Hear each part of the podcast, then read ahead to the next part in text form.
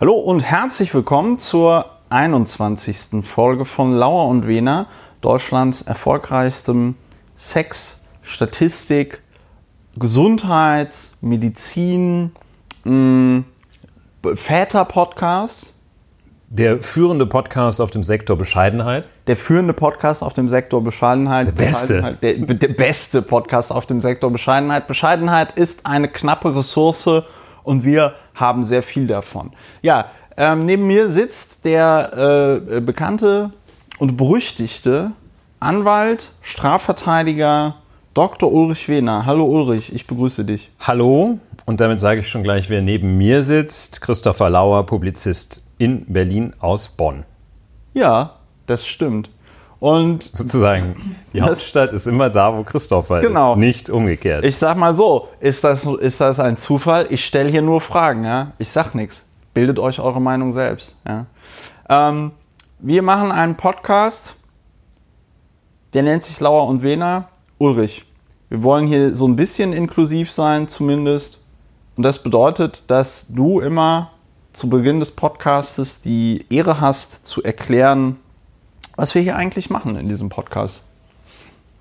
Was meinst du mit inklusiv? Wen wollen wir nein, inklusiv, Neue nein, Hörer? Inklu ja, inklusiv bedeutet ja, wenn man das nicht nur für weiße heterosexuelle Männer macht, sondern Inklusion ist ja der Gedanke, dass alle Menschen an etwas teilhaben können. Und wir wollen ja nicht nur von weißen heterosexuellen Männern gehört werden, sondern auch von allen anderen. Ja, das ist richtig. Das und, zu dieser, und zu diesem inklusiven Gedanken gehört auch, dass jemand am Anfang des Podcasts erklärt, was man so in dem Podcast macht. Ah, du meinst die Leute abholen. Ja, das versuche ich sehr gerne. Ja, die ähm, Ängste und Sorgen der Hörerinnen und Hörer ernst nehmen. Und zwar habe ich mir, habe ich festgestellt, dass wir der Podcast sind, so viel auch zum Thema Bescheidenheit, in bester Tradition von Jürgen Habermas. Jürgen Habermas ist 90 Jahre alt geworden. Ich wollte eigentlich über Jürgen Habermas sprechen, habe dann aber festgestellt, dass ich ihn praktisch nicht kenne, nur so ein paar Stichwörter von ihm total faszinierend finde, ohne wirklich ein Originalwerk bislang gelesen zu haben. Aber wir sind der Podcast für Diskursethik. Und sind wir das, ja? Diskursethik scheint mir ein, der Markenkern auch der Habermaschen Theorie zu sein, denn er vertritt das bisschen, was ich von ihm verstehe, vertritt er die Auffassung, dass die Bedingungen der Kommunikation und die Art und Weise, in der Kommunikation geführt wird und ein Raum der Kommunikation gestaltet wird, moralisch richtige oder moralische Ergebnisse hervorbringt. Und er ist also ein Großmeister der Diskursethik. Das heißt also, die Wissenschaft vom moralischen Handeln durch den Diskurs. Wir möchten in diesem Sinne durch Diskurs, durch Betrachtung der Wirklichkeit und das Kommunizieren, das Sprechen in diesem Fall darüber, diese Wirklichkeit verarbeiten, bewältigen, dem Wahnsinn zumindest dadurch begegnen, dass wir ihn verarbeiten, bei den Dingen genauer hinschauen, die es wert sind, die, wo man genauer hinschauen muss, ohne sich sofort aufzuregen, sondern unter Rückgriff auf die Trennung von Tatsachen und Meinungen, zunächst die Tatsachen zu betrachten, manchmal erklären und entlarven sie sich selbst und dann gegebenenfalls zu meinen und eine Meinung darüber zu bilden. Das tun wir, der ja. Podcast für Diskursethik und Bescheidenheit. Ja, es gibt ja Journalisten, deren Namen nicht genannt wird, Kennerinnen und Kenner des Podcastes ähm, wissen, wer gemeint ist, die bezeichnen sich dann ja zum Beispiel als meinungsstark. Zum Beispiel auf Podiumsdiskussionen. Ähm, meinungsstark, eine Meinung zu haben, ist aber möglicherweise gar keine Stärke. Vor allen Dingen eine besonders krasse Meinung zu haben, ist gar keine Stärke, sondern, und das wäre jetzt die äh, wieder Markenkern Bescheidenheit. äh, es ist vielleicht echt cooler, sich eine Meinung aufgrund von Fakten zu, äh, zu basieren, zu, basieren äh, zu bilden. Wobei und das ist ein weiterer Markenkern dieses Podcasts, dass wir selbstkritisch genug sind, um an den Stellen, wo wir die Fakten jetzt auch nicht so hundertprozentig klar haben, zu sagen, okay, es gibt hier ein, wie der Amerikaner sagen würde, Margin of Error. Ja, also ein, ein, Rest, ein Restfehler, eine Restfehlermöglichkeit. Darauf weisen wir hin, denn auch wenn wir ziemlich toll sind, sind wir nicht frei von Fehlern und können auch mit unseren Fehlern umgehen. Ist ja heutzutage auch eine Kerntugend, die nicht so von allen beherrscht wird. Zumindest nicht von allen fehlerfrei. Ähm, uns erreichten Zuschriften von Hörerinnen und Hörern. Das ist natürlich gelogen, das war ein Kommentar im Blog.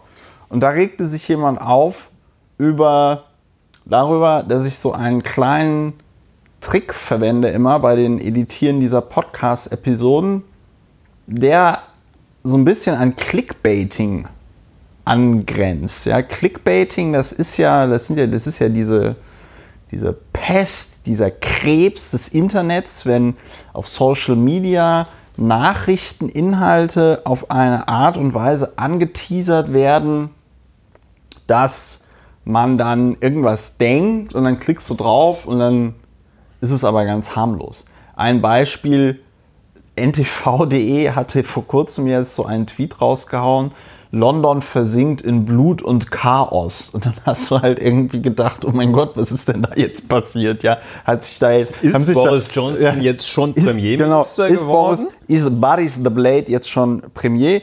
Ähm, haben sich da die neun Pforten der Hölle geöffnet? Was ist da los? Und dann war das halt die Rezension von irgendeinem Buch. Ja, so. Und ähm, was ich ja immer mache ist, setze die Kapitelmarken auf das erste Thema des Podcastes. Und dann kommt aber noch der Werbeblock, wo ich den Leuten sage, äh, dieses Angebot ist zwar umsonst, aber nicht kostenlos. Ich weiß gar nicht, ob das so klug war, das so zu formulieren, aber ich hoffe, es bleibt hängen, dass das nicht kostenlos ist. Ich werde jetzt mal ab diesem Podcast probieren, diesen Werbeblock mit dem, wie kann man diesen Podcast unterstützen, als solchen auszuweisen. Sollten allerdings die ohnehin nicht so, nicht so reichlichen ähm, äh, äh, Zuwendungen aufgrund dessen einbrechen, werde ich wieder mich übler Tricks bedienen müssen, damit wenigstens ein Teil der Hörerinnen und Hörer das hört und dann hoffentlich ein so schlechtes Gewissen bekommt, dass sie anfangen, einen Dauerauftrag einzurichten oder Geld über PayPal zu überweisen. Wir möchten uns aber natürlich bei allen Hörerinnen und Hörern bedanken, die es tun. Äh, es werden immer mehr. Diesen Montag, äh Montag, diesen Monat, wahrscheinlich auch durch meinen Geburtstag bedingt, waren es sage und schreibe schon 100 Personen, die äh, Geld rüberwachsen haben lassen. Herzlichen Dank dafür. Das ist cool. Ihr tragt diesen Podcast ein bisschen zumindest. Nein, das ist wirklich cool. Also wir haben das ja hier fünfmal schon im Podcast gesagt. Wir würden das ja gerne mehr machen und weitermachen und größer machen. Wir können aber nur mit euch wachsen. Mit der Community, wie es so schön heißt. Ja, die Unterscheidung zwischen gratis, kostenlos, umsonst und ähnlichem hat mir Anlass gegeben, zu schauen, wie man es noch sagen könnte. Und der Grundsatz lautet ja, there ain't no such thing as a free lunch. Ja, das, mit dem Begriff habe ich allerdings ein Problem. Tanstaffel ist das Akronym. Von was? Ja, der Tan Ach, das Akronym, so wie NASA. Ja, wie NASA oder ah. ADAC. Oder ADAC. In Deutschland sagt in man ja ADAC in Deutschland, zur genau, NASA. Die Amerikaner haben die NASA, die Deutschen haben den ADAC. Nein, ähm, das finde ich, das, das ist tatsächlich, ähm, das klingt cool, ist ja aber so ein Spruch, der in den äh, USA ja vor allen Dingen, aber auch in Deutschland, von so neoliberalen Menschen gebracht wird, die dann der Meinung sind, damit begründen zu können, warum ja, es tatsächlich nicht sowas wie freies Schulessen geben sollte. Das ist ja in den USA in der Tat auch ein akutes Problem. Da gibt es ja schon Schülerinnen und Schüler, die ähm, dann, jetzt fällt mir das Wort nicht richtig ein, die haben schon Schulden, also die haben schon Essensgeldschulden bei der Schule. Also nicht nur, es gibt ja die berühmten ähm, äh, Schulden, die du aufbaust, wenn du dann an einer halbwegs ordentlichen Student Loans, äh, ja. Student Loans ne? Und die haben schon Schulessen-Loans. Ganz schön geil, ne? Wenn du mit so einem ordentlichen Schuldenstapel in die ins Leben startest, Ja. weil du so unverfroren warst Ein, und in der Schule essen wolltest. ein Lager für Kinder in New Mexico, United States of America, ist, glaube ich, jetzt aufgelöst worden, nachdem dort sich herausgestellt hat, dass da Kinder und Jugendliche, aber auch und gerade Kinder, äh, tagelang Ja. in völlig äh, verwahrlosten Zuständen. Zuständen ohne Zahnpasta, wie es so plastisch Ohne hieß, Zahnbürste, ohne ohne, Zahnbürste in ja. verdreckter Kleidung von ihren Eltern getrennt oder ohne ihre Eltern einfach äh, in dem Lager gehalten wurden, so muss man das sagen. Und die US-amerikanische Kultur schafft es in der Tat äh, öfter solche Dinge wie Schulessensschulden, Student Loans, die einem bis äh, Mitte, Mitte 65 wahrscheinlich das Leben schwer machen, so etwas in der Gesellschaft, in der recht unsolidarischen Gesellschaft zu etablieren. Ich Ja, äh, gleichzeitig Amazon 11 Milliarden US-Dollar. kannte diesen, äh, ja, Gewinn? kommt hinzu, diesen, aber dafür keine Steuern, ist doch super. Ähm, Der ehrliche. Oh, jetzt haben wir hier Jetzt haben wir, bisschen- jetzt haben wir hier aber jetzt voll die der Zuhörer sehen das nicht, aber das, da fährt jetzt mal so ein Stammtischschild dann Ja, aus, so. wenn, wir, wenn wir richtig äh, schön vergleichen. Nein, ich habe mir bislang über diesen Satz, dass es nicht so etwas gibt wie ein freies Mittagessen, äh, diese Gedanken gar nicht gemacht. Ich halte sie trotzdem, trotz, obwohl ich sie nicht gemacht habe, mir für richtig. Aber ich glaube, also ich habe es bislang immer so, mir schießt dieser Satz immer in den Kopf, wenn jemand sagt, hier, dieses Angebot ist gratis. Ja, wo man weiß, Ja, gut. Also okay. die meisten dem- Menschen Ja. bieten dir nichts gratis an, die wollen was von dir. Ja. Ich Und- glaube, in dem Zusammenhang, es wäre auch wirklich tatsächlich interessant, mal zu überprüfen, in welchem Zusammenhang dieses There is no such thing as free lunch, weil ich könnte mir fast vorstellen, dass das auch die ursprüngliche Bedeutung war. Ja, das geht zurück auf Robert Heinleins Science-Fiction-Roman The Moon is a Harsh Mistress offenbar.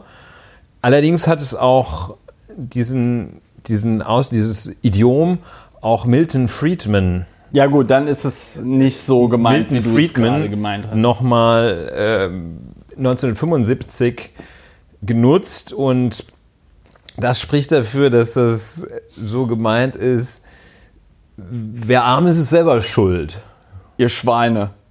Also diese klassische Sichtweise, die sich hier auch seit 89 in den letzten 30 Jahren durchgesetzt, zunächst einmal durchgesetzt, die 30 Jahre lang uneingeschränkt galt, ihr selber schuld, wenn du nicht dir ein SUV leisten kannst und in deinem reinen Endhaus wohnst, sondern ja, hättest du dich halt anstrengen müssen. Und das ist, glaube ich, in der Tat die Meinung dieses Satzes oder dieser Redewendung, dass es so etwas wie ein freies Mittagessen, no such thing as a free lunch, nicht gebe. Das scheint die Sache zu sein, musst du, musst du dir musst schon selber auf die Schicht gehen und dir das holen.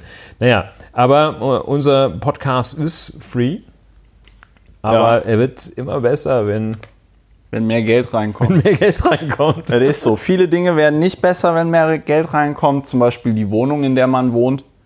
Es gibt ja noch einen Grundsatz aus dem amerikanischen Businessleben, you get what you pay for. Ja, Der passt doch ganz schön. der passt ganz gut. Lauer und Wiener. You get what you pay for. So, ähm, dann haben wir jetzt schon so ein bisschen äh, ein, ein Kessel Buntes gehabt. Das ist ja auch ein äh, Markenkern unseres Podcasts, dass wir abschweifen. manche mögen es, manche mögen es nicht. Ähm, es ist nicht schlimm, solange ihr alle bezahlt. Nein, aber äh, Spaß beiseite. Die ganzen Informationen sind auf der Webseite äh, untergebracht. Da kann man auch dann lesen, wie man uns auf YouTube abonnieren kann, wie man uns auf iTunes abonnieren kann. Und am allerwichtigsten wäre tatsächlich, empfehlt uns einfach weiter. Ja. Erzählt euren Eltern, Kindern, Geschwistern oder auch wildfremden Leuten auf der Straße, solange ihr es freundlich macht, ähm, dass das einfach ein sauguter Podcast ist. Und dass ihr das, dass das mal unbedingt mehr gehört werden muss. Ja, einfach auch mehr kommunizieren in der Ja. Habermasschen Manier und in seinem Sinne. Wunderbar. Ähm, bevor wir so richtig starten, ein Thema, was natürlich angesichts der Tatsache, heute ist Dienstag, wo wir es aufnehmen, morgen ist, wie das häufig nach einem Dienstag passiert, Mittwoch und am morgigen Mittwoch sollen es hier 37 Grad werden. Mindestens. Heute, wir nehmen gerade auf, draußen sind es 33 Grad. Ähm, morgen sollen es, wie gesagt, 37 Grad werden. Und das hat unter anderem damit zu tun, dass wir heute eines der, oder dieses Jahr wieder eines der heißesten Jahre haben in, seit der Aufzeichnung im Jahr 1890. Und äh, dass aber auch zehn dieser heißesten Jahre, die in Deutschland stattgefunden haben, aber auch in Europa, so in den letzten ähm, ja, zehn Jahren stattgefunden haben, so ungefähr. Ja. Also ich glaube, oder in den letzten 20. Also 2003 war da auch ganz vorne mit dabei, aber dann sind es tatsächlich so die letzten Jahre. Ähm, das Eis in Grönland schmilzt, in Kanada auch. Der kanadische Permafrost schmilzt gerade mit ähm, einer Geschwindigkeit, die Wissenschaftlerinnen und Wissenschaftler vorhergesehen hatten für in 70 Jahren. Also es gab so eine Projektion und da haben sie gesagt, okay, wenn wir so weitermachen mit der globalen Erwärmung und so, dann wird in 70 Jahren der Permafrost äh, so schmelzen. Jetzt ist das aber schon eingetreten. Grönland schmelzen gerade irgendwie 2 Milliarden Liter Wasser am Tag. Ähm, gar nicht mal so gut.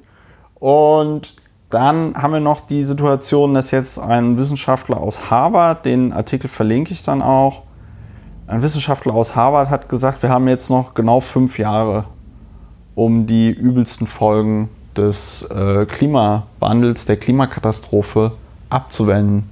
Und danach ist Schicht im Schacht. Ja, gleichzeitig sagt die UNO, dass sie, und das ist etwas, was ich auch bemerkt habe im Freundes- und Bekanntenkreis, dass sie so eine Klima-Apartheid befürchten. Ähm, will sagen, dass es einfach eine, eine Spaltung geben wird zwischen den total Superreichen, die es noch irgendwie ähm, abwenden können, vom Klimawandel in irgendeiner Form betroffen zu sein, weil sie also so mobil sind und so reich, dass sie sich es immer leisten können, ähm, Essen zu haben und irgendwo zu sein, wo es gerade nicht 50 Grad ist. Wie in Indien. Indien hat ja Hitzerekorde jetzt gehabt, 50 Grad. Tiger, verdurstende Tiger, die in Dörfer eingedrungen sind, um dort Wasser zu finden.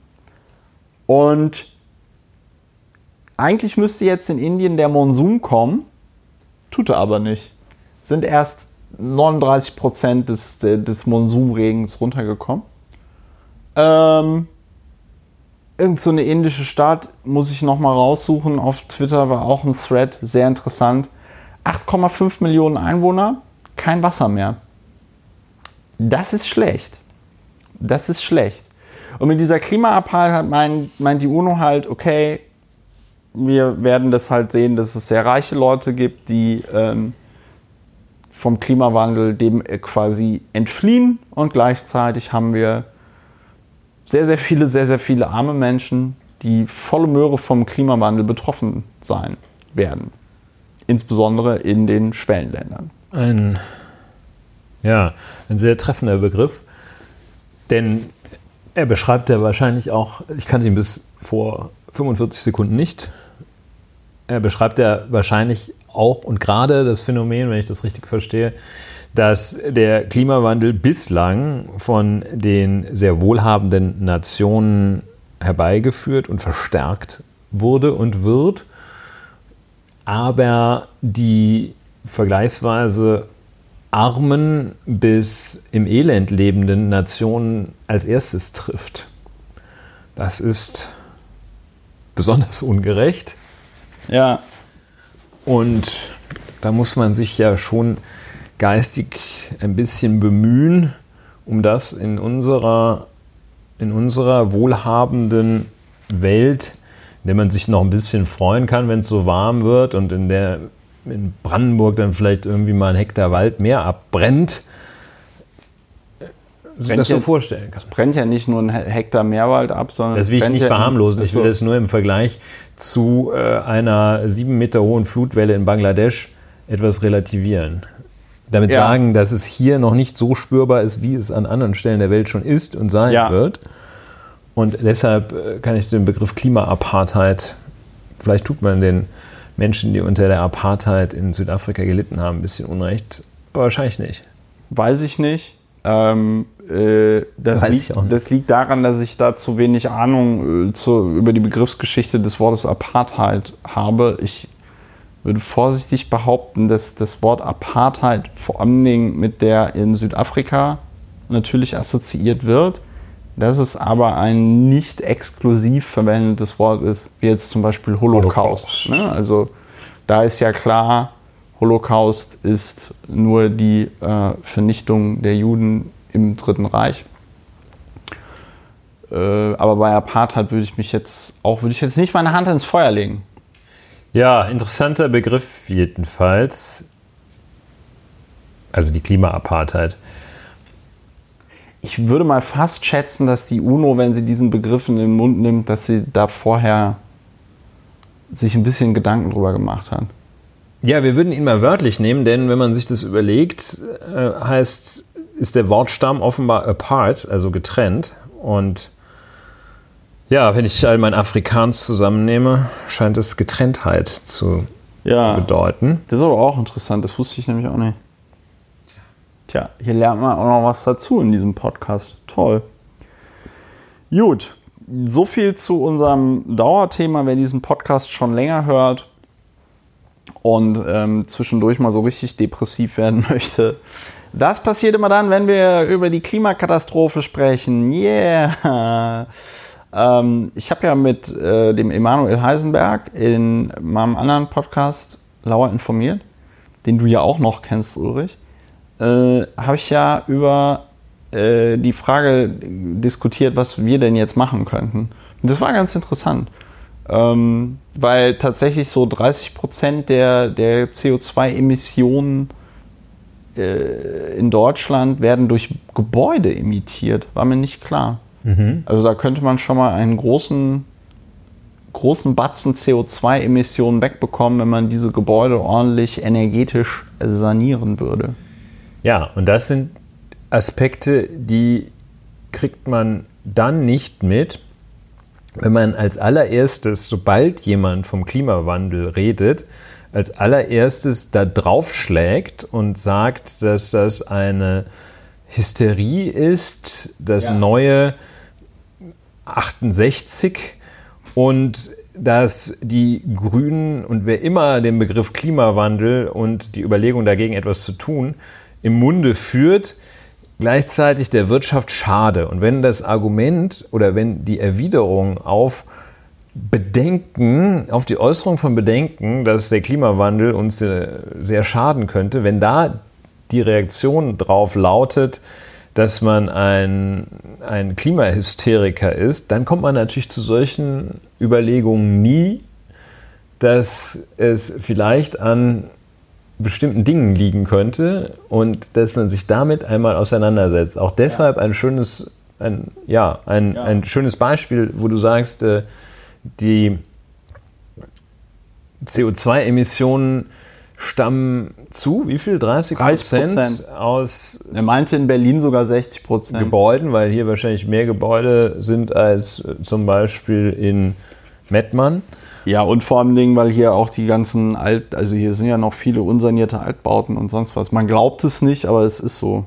Ja, letztlich, die Autos stehen ja doch ja, okay. Nein, also jedenfalls diesen Aspekt würde ich ja. in der Tat da gerne ähm, mitnehmen und betonen, ja. dass man da nur zu Ergebnissen kommt, indem man sich damit auseinandersetzt und nicht ja. gleich brüllt, was für eine Schwachsinnsidee das ist. Und dann kann man, kann man sich ja gegebenenfalls in der Tat auch fragen, ob man nun wirklich auf alles verzichten muss oder ob man vielleicht auch mal sich ein bisschen fachlich damit befasst und sagt, okay, wir machen mal als allererstes die Sachen, die wirklich was bringen. Ja, also genau in die Richtung ging es auch. Also will, will, sagen, wenn du, äh, wenn du alle Braunkohlekraftwerke abstellst und wenn du alle äh, Gebäude ordentlich dämmst und wenn du alle Autos, äh, oder nicht alle, aber zumindest einen Großteil der Autos durch Autos ersetzt, die mit dann Ökostrom betankt Mit werden. Atomstrom.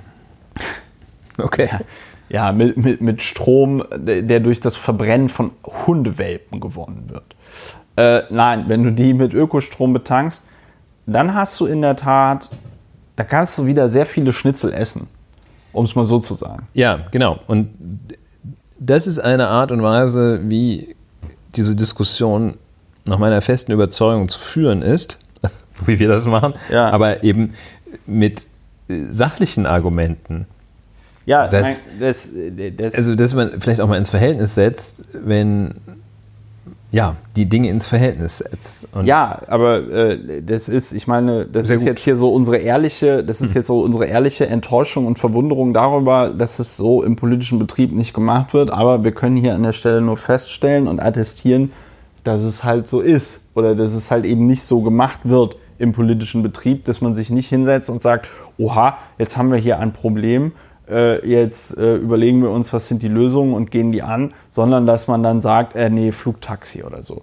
Aber auf unseren äh, Spezialexperten, Herrn äh, Kleines Doktorat, Andi Scheuer, äh, kommen wir ja nachher noch, weil wir ja, glaube ich, auch über die Pkw-Maut sprechen Ja. wollten. Aber wer das auf eine ganz üble Sorte gemacht hat, was du gerade ansprichst, ist ja hier der äh, Gesichtsälteste der Jungen Union. Äh, Tillmann, man merkt, ich bin hier schon ein bisschen kommt hier in der vielleicht ein Bewertung. leichter Lokism auch? Oder? Ja, auch ein leichter Lokism. Ich finde aber auch, dass Lokism bei zum Beispiel Mitgliedern der Jungen Union vollkommen in Ordnung ist, weil die sich ja wirklich sehr bewusst für diesen ähm, Ich bin großer Anhänger des Lokism. Ich finde, man diesen- kann aus dem Äußeren von Menschen total viel der, der, ableiten. der, der, der, das ist ja jetzt nicht so, dass der irgendwie sagt, äh, auch, auch hier bei diesem, wie heißt der, Philipp Amthor, Ja. dass dann immer gesagt wird, ah, man darf sich nicht darüber lustig machen, wie der aussieht. Als ich ins Berliner Abgeordnetenhaus gekommen bin, haben sich auch alle darüber lustig gemacht, dass ich der Pirat bin, der Anzüge trägt. Ja, meine Güte. Habe ich damals gesagt, äh, das ist Lookism? Nee. Ähm, also für Ja, mich persönlich fängt Lookism woanders an. Und der Tillmann Kuban ist halt einfach, der sieht halt leider einfach schon aus, als wäre er Anfang 50. Ja, kann ich nichts für, wenn der so einen Lebensstil führt, der dazu führt, dass er so aussieht, wie er aussieht. Ja, das ist Langer ja auch, Rede, kurzer die, Sinn. die Jungen, die, die die Alten rechts überholen. Das ist Ja, auch ein, der, der, ein sehr der, schönes... also dieser, dieser Mensch ähm, saß also bei dieser, bei diesem, bei dieser Sendung, die so ein bisschen ist wie ein Autounfall. Es ist ganz schlimm, aber man muss trotzdem hingucken. Hart, aber fair. Ihr merkt, wir sind hier tatsächlich gerade ein bisschen noch im Bewegungs äh, Bewertungsteil, weil ähm, die Fakten liegen auf dem Tisch. Sie Ja, bewerten sich sagen. teilweise auch selbst. Und dann sagt, und dann sagt dieser Tillmann Kuban, ich spiele es jetzt nicht ein, weil ich da wahrscheinlich dann auch noch Ohrenkrebs kriegen würde. Ähm, er sagt, die Grünen und die AfD, die wären ja gleich, weil Gott, die, die, die AfD macht diese Hysterie gegenüber Geflüchteten und so und die Grünen machen hier die Hysterie wegen der Klimakatastrophe. Und da fällt einem dann auch tatsächlich nichts mehr zu ein. Ne? Das, ist eine, das ist ein Niveau von politischem Diskurs, wo ich sage, okay, ähm, also man schie- mit so einer Aussage schießt man sich so, schießt man sich so dermaßen aus der halbwegs vernünftigen politischen Debatte, aus der Möglichkeit, über irgendwas noch zu reden, ja, ähm, und äh, das, das, ist, das ist gefährlich, das ist dumm, das ist, äh, mir, mir fällt dazu tatsächlich nichts mehr ein. Einfach, au- außer dass solche Leute dem der öffentlichen Debatte schaden und dass so Leute wie der Frank Plasberg und seine Redaktion auch der öffentlichen Debatte schaden, wenn sie der Meinung sind, dass das etwas ist, was abends ähm, im deutschen Fernsehen laufen müsste bei einer Einschaltquote von so und so viel Millionen Menschen. Ja, ich möchte allerdings, der, das macht es kein Stück besser, aber wir sind ja nah am öffentlich-rechtlichen Rundfunk dran. Sehr nah. Deshalb muss man sagen, dass, muss man sagen, ein bisschen doofe Formulierung, aber mir ist wichtig zu sagen, deshalb muss man das sagen, dass am 14. Juni dieses äh, Jahres ja der Retter der SPD, äh, Thorsten Schäfer-Gümbel, genau diese These seinerseits aufgestellt hat. Ja, darüber Und hatten wir gar nicht gesprochen in der dass, letzten Folge. Äh, Ne? dass er, bevor hier der, ähm, der Tillmann, Kuban. Tillmann Kuban, bevor der kam, dass äh, schon Thorsten Schäfer-Gümbel ähm, Folgendes gesagt hatte, nämlich, äh, dass die Grünen, Zitat, versuchen im Moment alles Elend dieser Welt zu reduzieren auf die Frage des Klimawandels. Das halte ich für falsch. Die AfD erklärt die Migrationsfrage zum Übel der Welt. Auch das halte ich für grundfalsch. Beides verkürzt Politik in grotesker Weise. Und er hat dann ja hinterher gesagt, manchmal hat er sich so er- erschrocken gegeben Ja. und gesagt, ja, manchmal gibt man ein Interview Und wacht dann am nächsten am Freitag auf, und ja. ist, wacht am nächsten Morgen auf und ist erschrocken. Das ist natürlich äußerst unredlich, denn niemand in der Presselandschaft, in der Medienlandschaft veröffentlicht ein Interview, das der Interviewte, oder niemand weiß ich nicht, aber jedenfalls die, die, ähm, die Qualitätsmedien äh, veröffentlichen Interviews immer nur, wenn der Interviewte sie freigegeben hat. Und Ja. ja, also Ja, jedenfalls diese Gleichsetzung, äh, da kann und muss Thorsten Schäfer-Gümbel sein, das Copyright drauf nehmen, zunächst, der diesen, diesen Ja. Vergleich, und das ist natürlich eine Form der, der Vereinfachung äh, und der, der, es ist keine Vereinfachung, das ist einfach falsch. Hm? Das sind, äh, das Ja. sind einfach äh, Dinge, die da verglichen werden, die miteinander nichts zu tun haben. Und das hat überhaupt keine Aussagekraft. Das Es hat null, es hat null Aussagekraft, was mich bei Thorsten Schäfer-Gümbel, also mich hat dieses, ich meine, ich bin ja zum Glück nicht mehr SPD-Mitglied, ne? aber ähm, mich hat dieses, die, mich hat diese Aussage kolossal genervt, ja, weil man es natürlich auch viel intelligenter hätte formulieren können, nämlich, dass man einfach irgendwie sagt, ja, das ist ja schön, dass die Grünen das mit dem Klimawandel wollen, aber wir müssen gucken, dass wenn wir den Klimawandel bekämpfen, dass das auch dann irgendwie sozial verträglich läuft. Das allerdings auch ein sehr schwaches Argument ist, weil was soll das jetzt konkret bedeuten? Ne? So, äh, weil an die richtig heißen Eisen wie äh, bitten wir mal irgendwie äh, den Herrn, wie heißt der, Kladen, äh, Quant, äh, bitten wir die mal zur Kasse. Das traut man sich ja auch nicht. Die haben übrigens, wir kommen gerade vom Hölzchen aufs Stöckchen, auch ein Markenkern unseres Podcasts, die haben sich ja jetzt auch geäußert in mehreren Interviews. die, sind stark, gesagt, die sind arg unter Druck. ja, die haben, die, haben unter gesagt, Druck. die haben gesagt, das ist auch kein leichtes Leben, was sie haben als äh, Multimilliardäre. Das ist auch, also das stellen sich die Leute immer so leicht vor.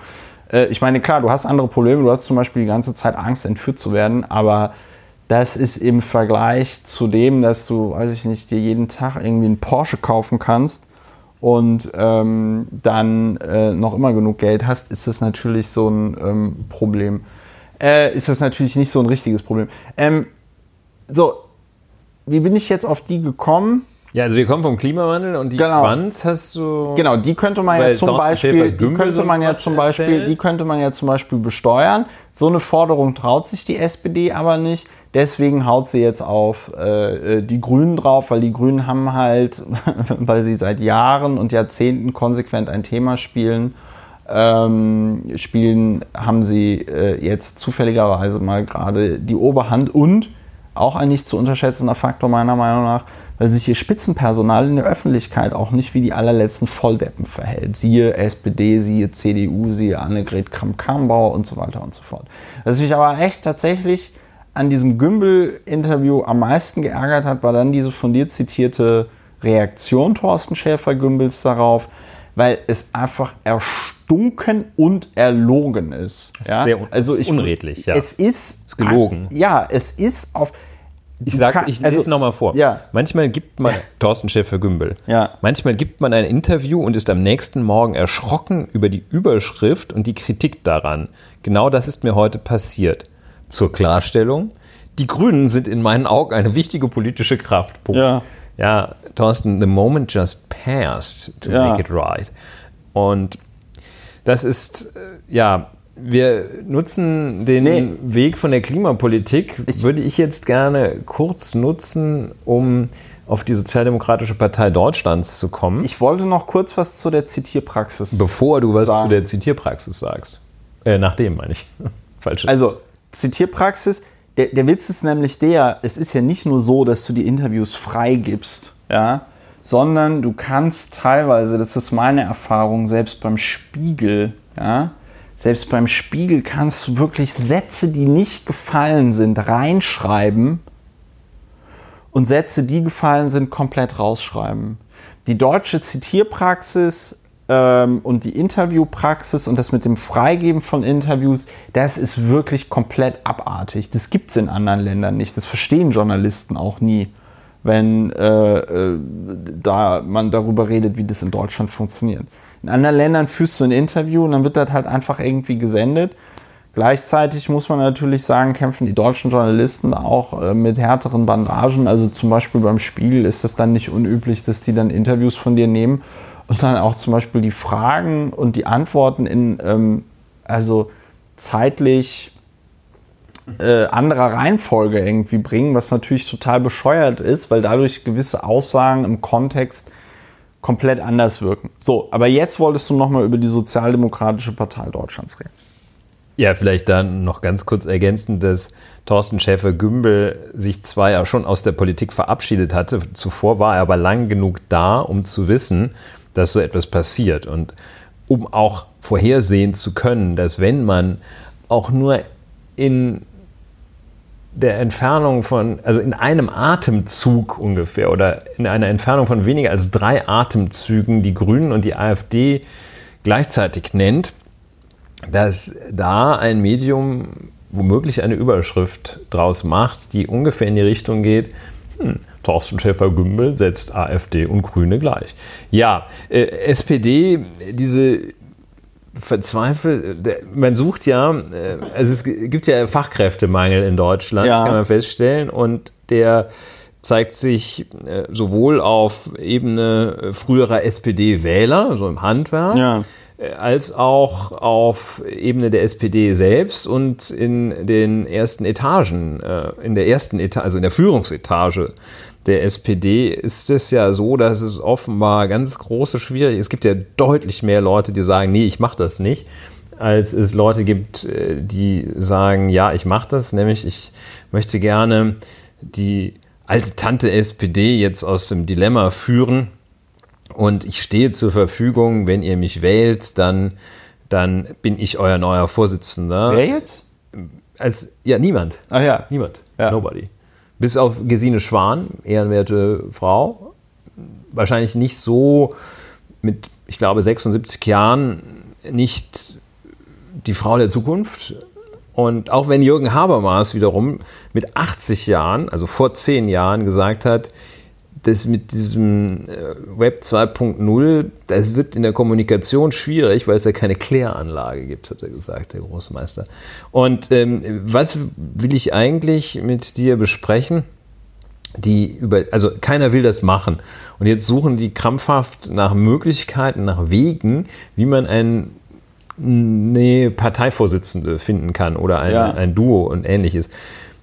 Ich fand diese Überlegung, du, also und warum frage ich dich das? Weil du ja dir viele Gedanken in der Piratenzeit darüber gemacht hast, wie, so wie ich das verstehe jedenfalls, wie man die Partizipation von Menschen am Geschehen, am politischen Geschehen ermöglichen oder erhöhen kann, sprich äh, die Leute einbeziehen. Und da war jetzt die Überlegung, dass man gegen eine so eine Art Schutzgebühr von 5 Ja. Euro es jedem ermöglicht, Vorschläge zu machen oder darüber abzustimmen, wer nächste SPD-Parteivorsitzende sein soll. Das passiert ja jetzt nicht.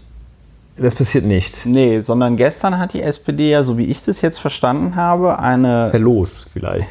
Stochastokratie. Nein, so wie ich das gestern verstanden habe, ist, Stochastokratie ist tatsächlich ein Konzept, das ist ein ganz interessantes Konzept. Sehr schön. Aber ähm, äh, hatten wir hier auch schon mal in dem Podcast. Aber die SPD macht das jetzt so, wenn ich das richtig verstanden habe. Sie wird eine, ähm, also es, sie wird eine Mitgliederbefragung machen wer jetzt Parteivorsitzender werden soll. Es wird die Möglichkeit geben, dass man auch so als Zweierteam antritt. Das heißt, die SPD öffnet sich der Möglichkeit einer Doppelspitze zum Parteivorsitz.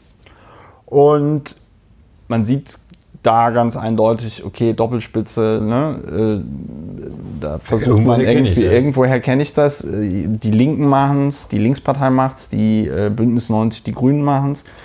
Ähm, wenn äh, die SPD das machen würde, gäbe es also mehr große Parteien in Deutschland, die sowas mit einer Doppelspitze machen, als Parteien, die es nicht machen.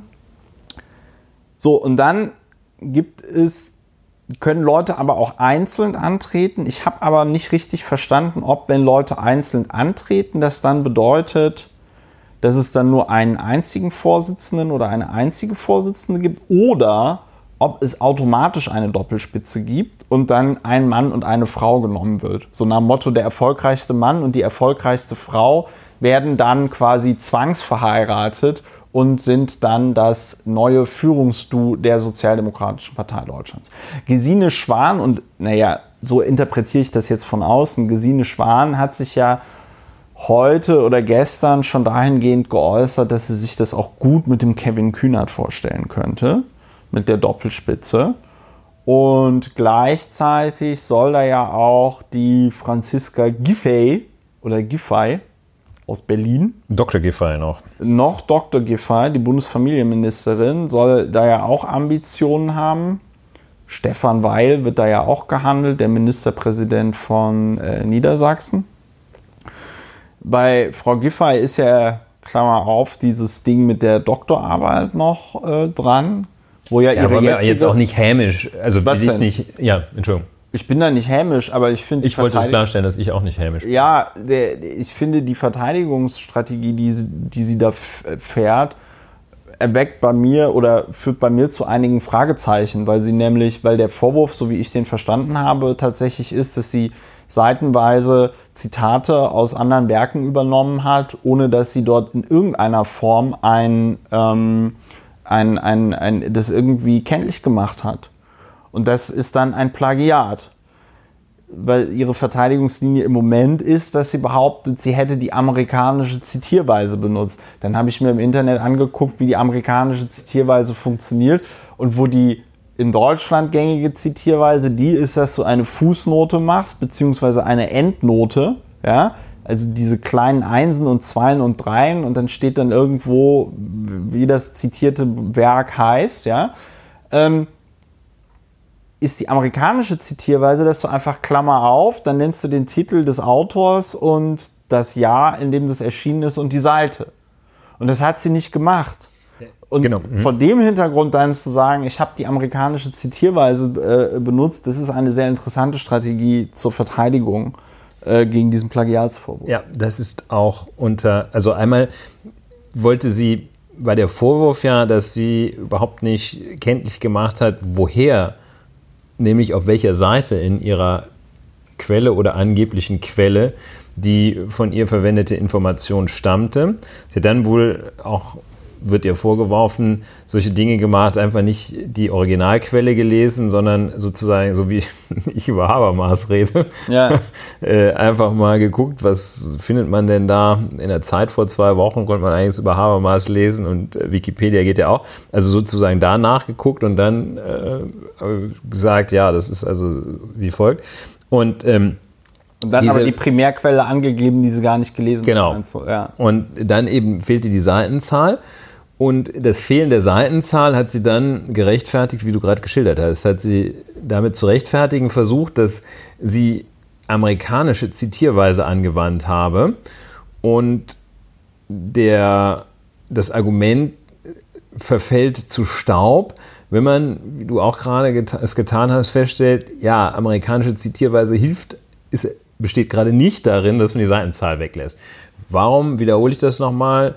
Weil diese Verteidigungsstrategie, die sie da gewählt hat, würde, also die findet man allenfalls bei wirklich extrem unerfahrenen Verteidigern, dass sie einfach mal so ein Argument oder bei Leuten, die nicht nachdenken, einfach mal so ein Argument raushauen und mal gucken, ja. ob es verfängt. Das kann man im Zivilprozess machen, wo man dann irgendwie noch 70 andere Argumente hinterher schiebt, aber das kann man nicht machen. Kann man schon, ist aber denkbar unklug, sich so zu verteidigen. Ja. Einfach mal was rausblasen und gucken, ob es hält. Und ich meine, gerade dieser Umstand ist etwas, was an der Qualifikation und Eignung der Frau Giffey Zweifel weckt. Und ich glaube, sie ist so ein bisschen die Hoffnung all derjenigen, die sich dänische Sozialdemokraten wünschen, nämlich äh, diejenigen, die xenophob und ähm, Soziales miteinander, Xenophobes und Soziales miteinander verbinden. Ja, so wie die, so wie die Oder CDUler aus Sachsen-Anhalt, die jetzt geschrieben haben. Nationales genau. und Soziales, also äh, National, Sozialnationalismus. Mm, toll. Das wäre ja ein Begriff. Das war ja. ganz toll. Ähm, also, so, wir kommen. Wir kommen äh, vom Hölzchen aufs Stöckchen. Deine ursprüngliche Frage war ja, Christopher, du hast dich ja mal mit dem ganzen Partizipationskrempel bewährt, ja. äh, beschäftigt. Wie bewertest du das denn jetzt, was da in der SPD abgeht?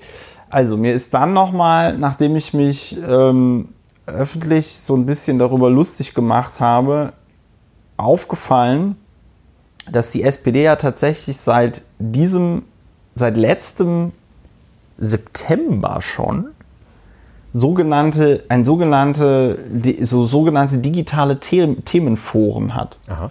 Und äh, kannst du, findest du nichts zu, weil es darüber keine Berichterstattung gab, ja, und weil du es auch nur als nicht mit, also weil du es auch nur als Parteimitglied einsehen kannst. Dass ich als Parteimitglied das nicht mitbekommen habe, dass ich mich jetzt eigentlich auch an so einem Online-Debattentool beteiligen könnte. Online, wenn ähm, ich das einschieben darf, bist du ja schon ein bisschen unterwegs. Online bin ich bin ab und zu Ulrich ab und zu gehe ich in dieses Internet. Kein totales und Neuland. Ist jetzt bisschen noch? Na, ja. Okay, auf jeden Fall.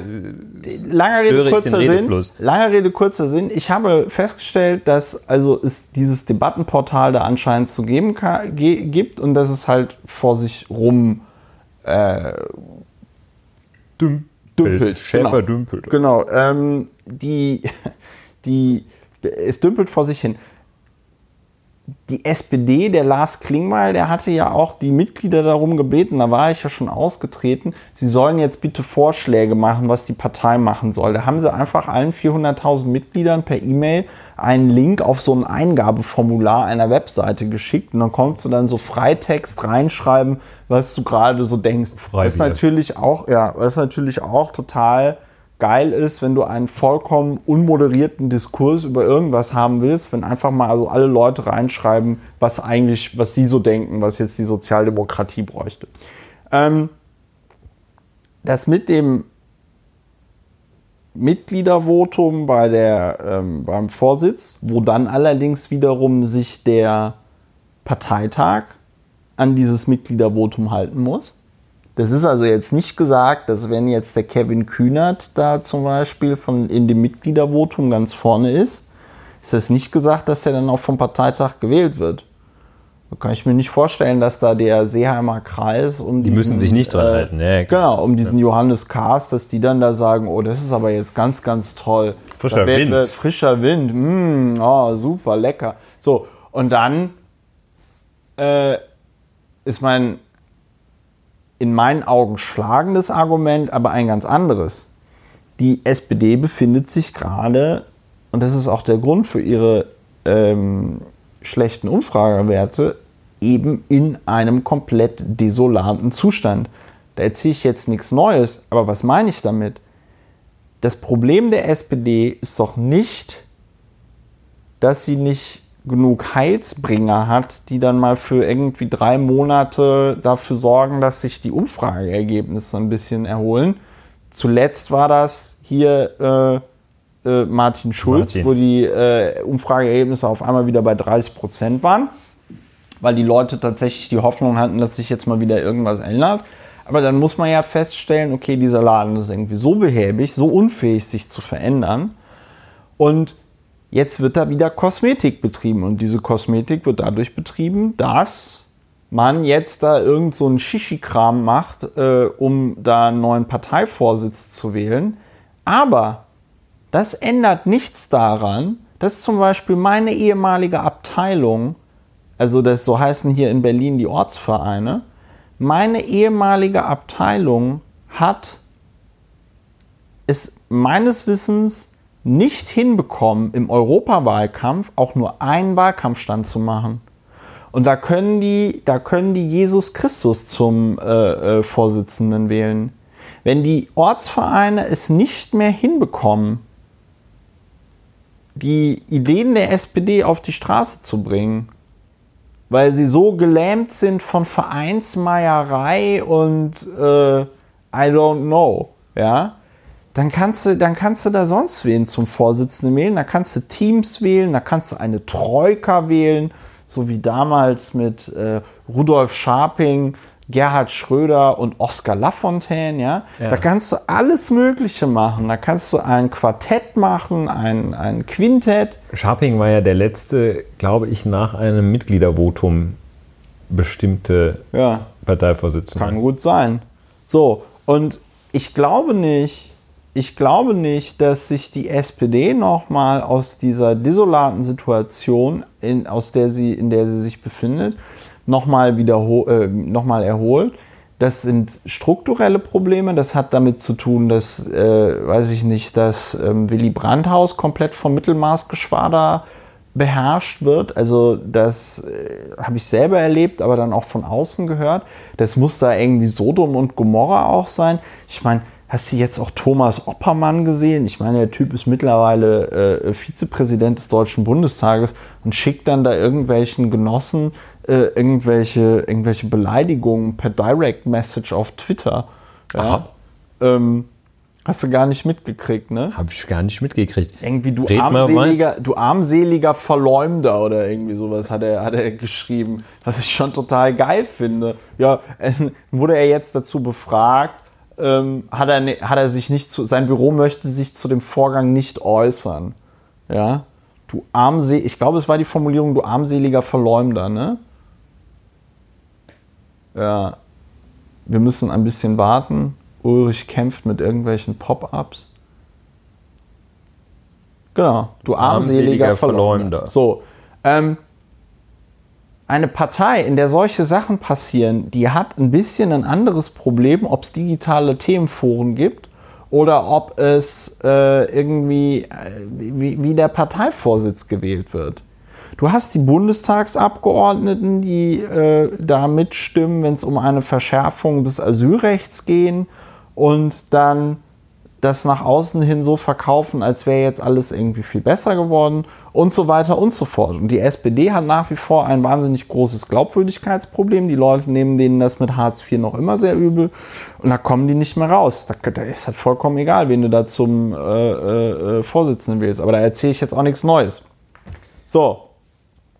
So meine Einschätzung zur SPD. Ja, da liegen die Nerven blank und die, es gibt so offenbar so eine, eine Richtung, die das Heil in Dänemark sucht. Ja, die haben, aber das finde ich so geil, weil die, die, die haben in Dän die dänischen Sozialdemokraten haben zwar die Wahl gewonnen, aber sie haben im Vergleich zu der vorherigen Wahl prozentual leicht verloren. Ja, und äh, Dänemark hat ja so viele Einwohner wie Hamburg und Berlin zusammen. Insofern ist 5,5 äh, Millionen, ja. ein Land, das ja strukturell anders aufgestellt ist als, als wir.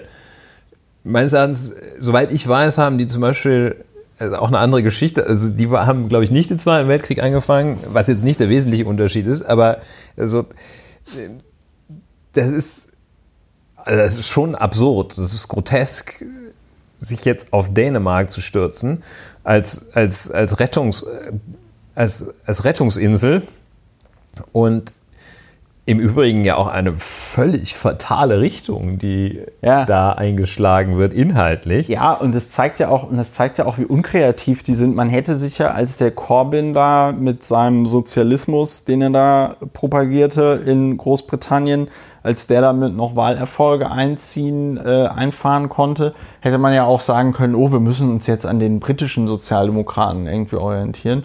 Hat man mit Sicherheit auch irgendwie gemacht. Jetzt heißt es, wir müssen uns an den dänischen Sozialdemokraten orientieren.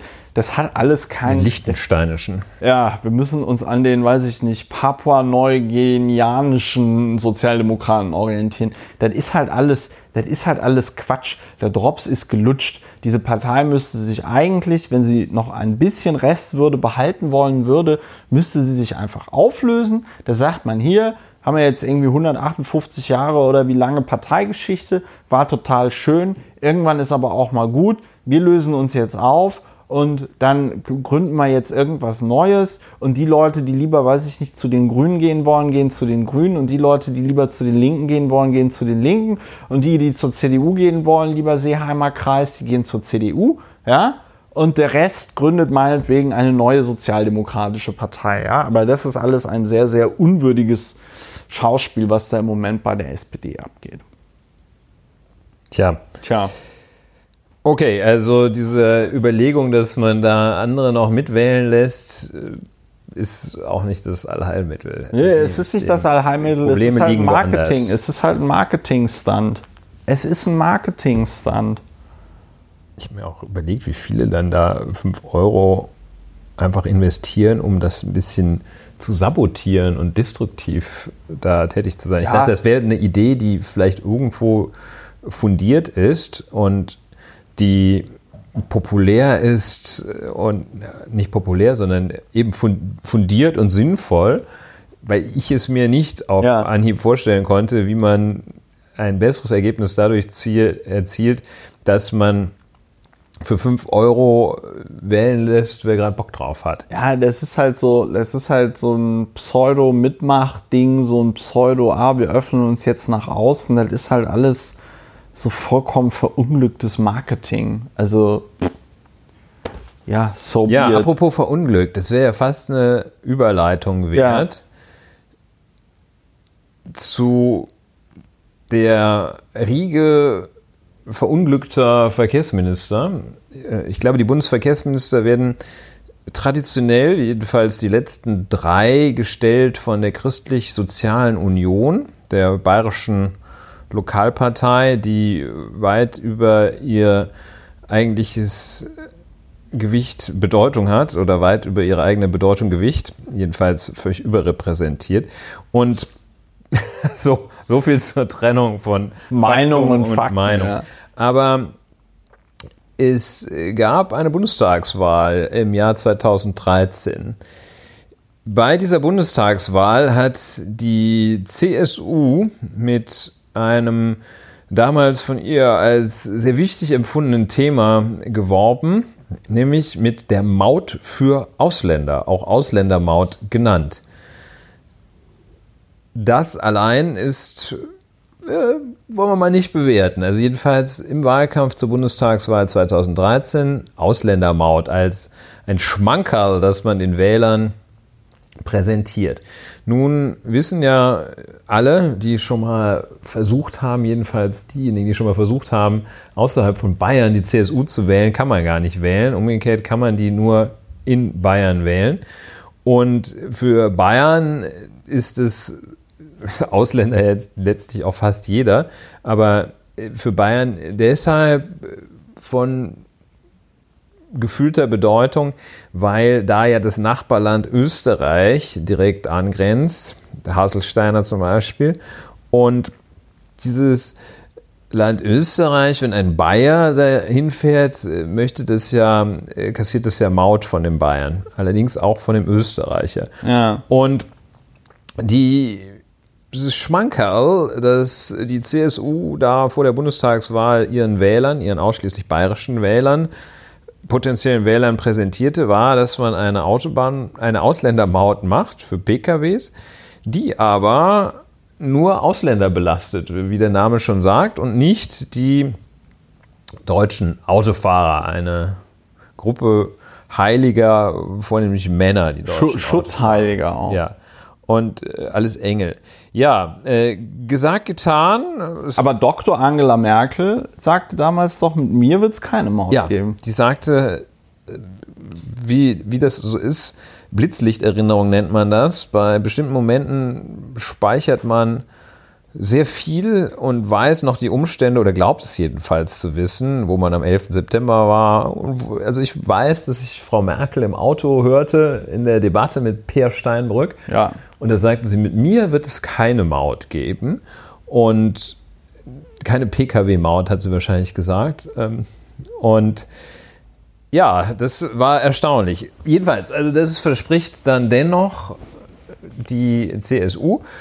Sie erreicht ein Wahlergebnis, das es ihr wieder mal ermöglicht, an der Regierung teilzunehmen und dafür groben Quatsch zu sorgen. Ich glaube, in der Saison davor, also bei der Bundestagswahl zuvor, hatten sie mit dieser sogenannten Herdprämie geworben. Also immer irgendeine Herdprämie, die dann vom bekloppte Idee, die dann vom Verfassungsgericht kassiert wurde. Ja, bekloppte also Idee war schon glaube, Teil des Meinungs. Nee, das ist objektiv. Ich, ich so. glaube, ich glaube, diese, wir, wir müssen mal jetzt für das viele meinen, was wir hier schon tun, bevor wir die Fakten präsentieren, müssen wir jetzt mal irgendeine so billige Ausrede finden ich schiebe es einfach darauf, dass es halt. Das ist evident. Es, nee, es sind gerade auch 33 Grad, sowohl außerhalb als auch innerhalb des äh, Gebäudes, in dem wir diesen Podcast aufnehmen.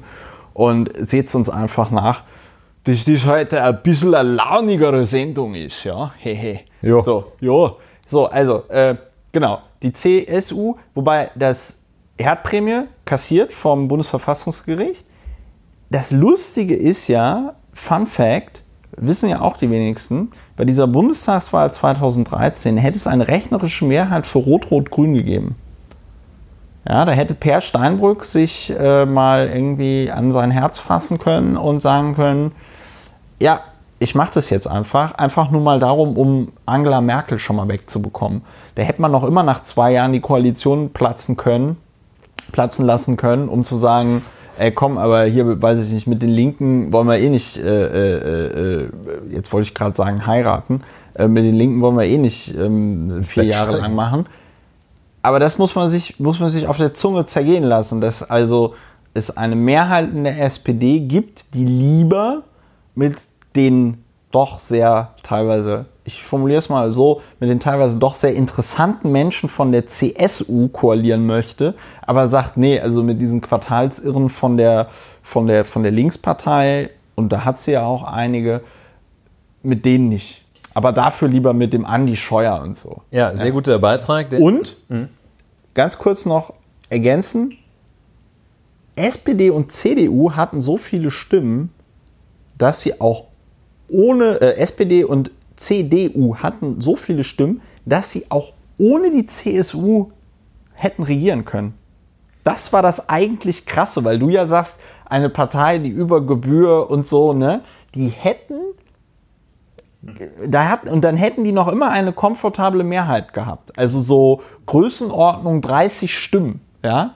Die hätten also komplett mal ohne die CSU regieren können. Horst Seehofer hatte ja in dieser Legislaturperiode 2013 bis 2017 ja auch einmal gedroht, wenn das so weitergeht, ich weiß aber nicht mehr, da was keimte, das war. Keimte, wenn das so weitergeht, Hoffnung auf. Wenn das so weitergeht, vielleicht war das der Flüchtlingsherbst oder irgendwie so. Glaub, wenn das, das so mh. weitergeht, dann zieht die CSU alle Re äh, Minister aus der Regierung ab und so. Also, so ja. viel zur Geschichte. CSU also bekannt für ihre hervorragenden Ideen, die dann alle immer vom Verfassungsgericht kassiert werden oder in diesem Fall von einem anderen Gericht. Ja. Ulrich, darüber oh. wolltest du doch ja, jetzt schön, gerade dass berichten. Du diese Geschichte so fein voranbringst und deinen Aufschlag äh, retourniere ich auch gerne, als du sagtest, die Sozialdemokratische Partei Deutschlands hat sich dann darauf eingelassen, denn im Koalitionsvertrag hieß es dann, dass eine Ausländermaut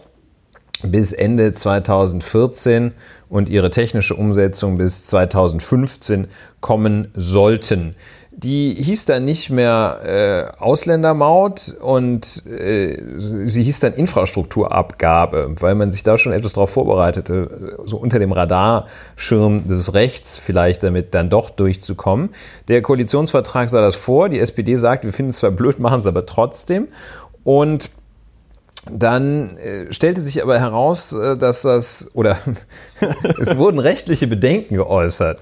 Und ähm, einmal wurden rechtliche Bedenken vom Wissenschaftlichen Dienst des Deutschen Bundestages geäußert. Der ist großartig. Und das großartig, weiß ich nicht, ob das äh, ironisch ist. Nee, ich oder, meine das ganz ernst. Der wissenschaftliche, wir hatten doch schon mal zum Beispiel aus diesem Kopftuchgutachten, der wissenschaftliche Dienst des Deutschen Bundestages, jeder sollte sowas haben. Das ist wirklich toll. Da kannst du, also ganz dickes Lob, da kannst du oder zum Beispiel Karl Theodor äh, von und zu Gutenberg, der hat ja auch den wissenschaftlichen Dienst des Deutschen Bundestages genutzt, um dann, dann so Gutachten zu schreiben, schreiben zu lassen, die er dann für seine berühmt-berüchtigte Dissertation es gab immerhin Summa Cum Laude. Und es gab Summa Cum Laude. Nein, der wissenschaftliche Dienst des Deutschen Bundestages, vollkommen ironiefrei, ist eine super Institution. Sollte viel größer sein, sollte viel stärker ausgebaut werden. Da hast du kluge Menschen sitzen und denen stellst du eine Frage und dann schreiben die dir ein wissenschaftliches Gutachten, wo sie also auch alles äh, verlinken,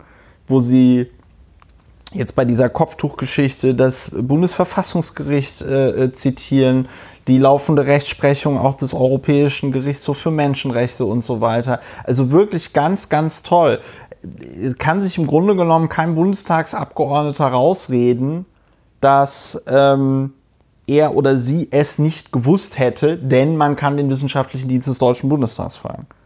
Ja, ja was, was, war denn das Ergebnis? Das, äh, auf den wissenschaftlichen Dienst des Deutschen Bundestages äh, komme ich ja deshalb, weil der tatsächlich auch gefragt wurde. Ja. Und der gab also ein Gutachten ab und sagte in dem Gutachten im Ergebnis, Tenor des Gutachtens, die Infrastrukturabgabe vulgo Ausländermaut, die ist rechtswidrig, denn sie verstößt gegen europäisches Recht. Kurz gesagt, sieht das europäische Recht, verbietet das europäische Recht eine Diskriminierung von Staatsbürgern anderer europäischer Staaten. Das wiederum hängt zusammen mit den Grundfreiheiten, die es in einem gemeinsamen Markt gibt und die dadurch beeinträchtigt würden, wenn jemand in dem einen Land anders behandelt wird als in dem anderen Land. Wenn also jemand aus den Niederlanden oder Österreich mehr für eine Aktivität, eine wirtschaftliche oder persönliche Aktivität in Deutschland zahlen müsste, als ein Deutscher selber. Was hingegen geht, ist Inländerdiskriminierung. Das darf man machen. Man darf also seine eigenen Leute darf man knebeln und dann fahren die Österreicher entspannt über, gratis über die Straßen. Könnte man also machen. Aber jedenfalls, der Deutsche Bundes, der wissenschaftliche Dienst des Deutschen Bundestags sagt, das ist europarechtswidrig, das geht nicht. Also man kann keine Regelung einführen, die jetzt äh, EU-Ausländer, Bürger anderer EU-Mitgliedstaaten schlechter behandelt bei als derselben Deutsche. Tätigkeit als die Deutschen.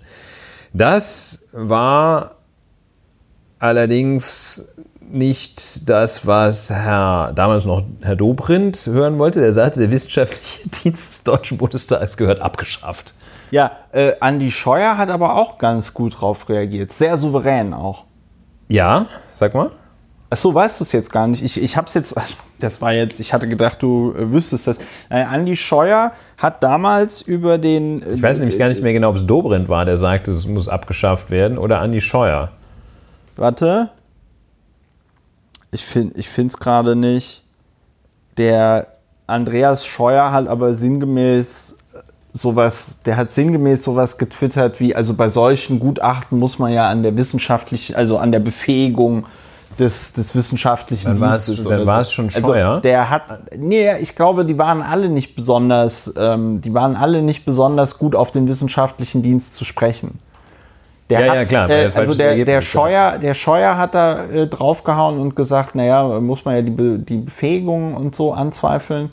Und die ähm, und kann auch gut sein, dass der Dobrindt dazu irgendwas gesagt hat. Wir finden das jetzt nicht auf die Stelle, wir, wir reichen das nach. Aber sinngemäß haben wir es ja, wie ungefähr, wie ungefähr der Tenor war. Ja. Was übrigens ziemlich schoflich ist, weil du kannst also weil das ist, die, die Leute, die im Deutschen Bundestag arbeiten, das sind ja auch Mitarbeiterinnen und Mitarbeiter des öffentlichen Dienstes.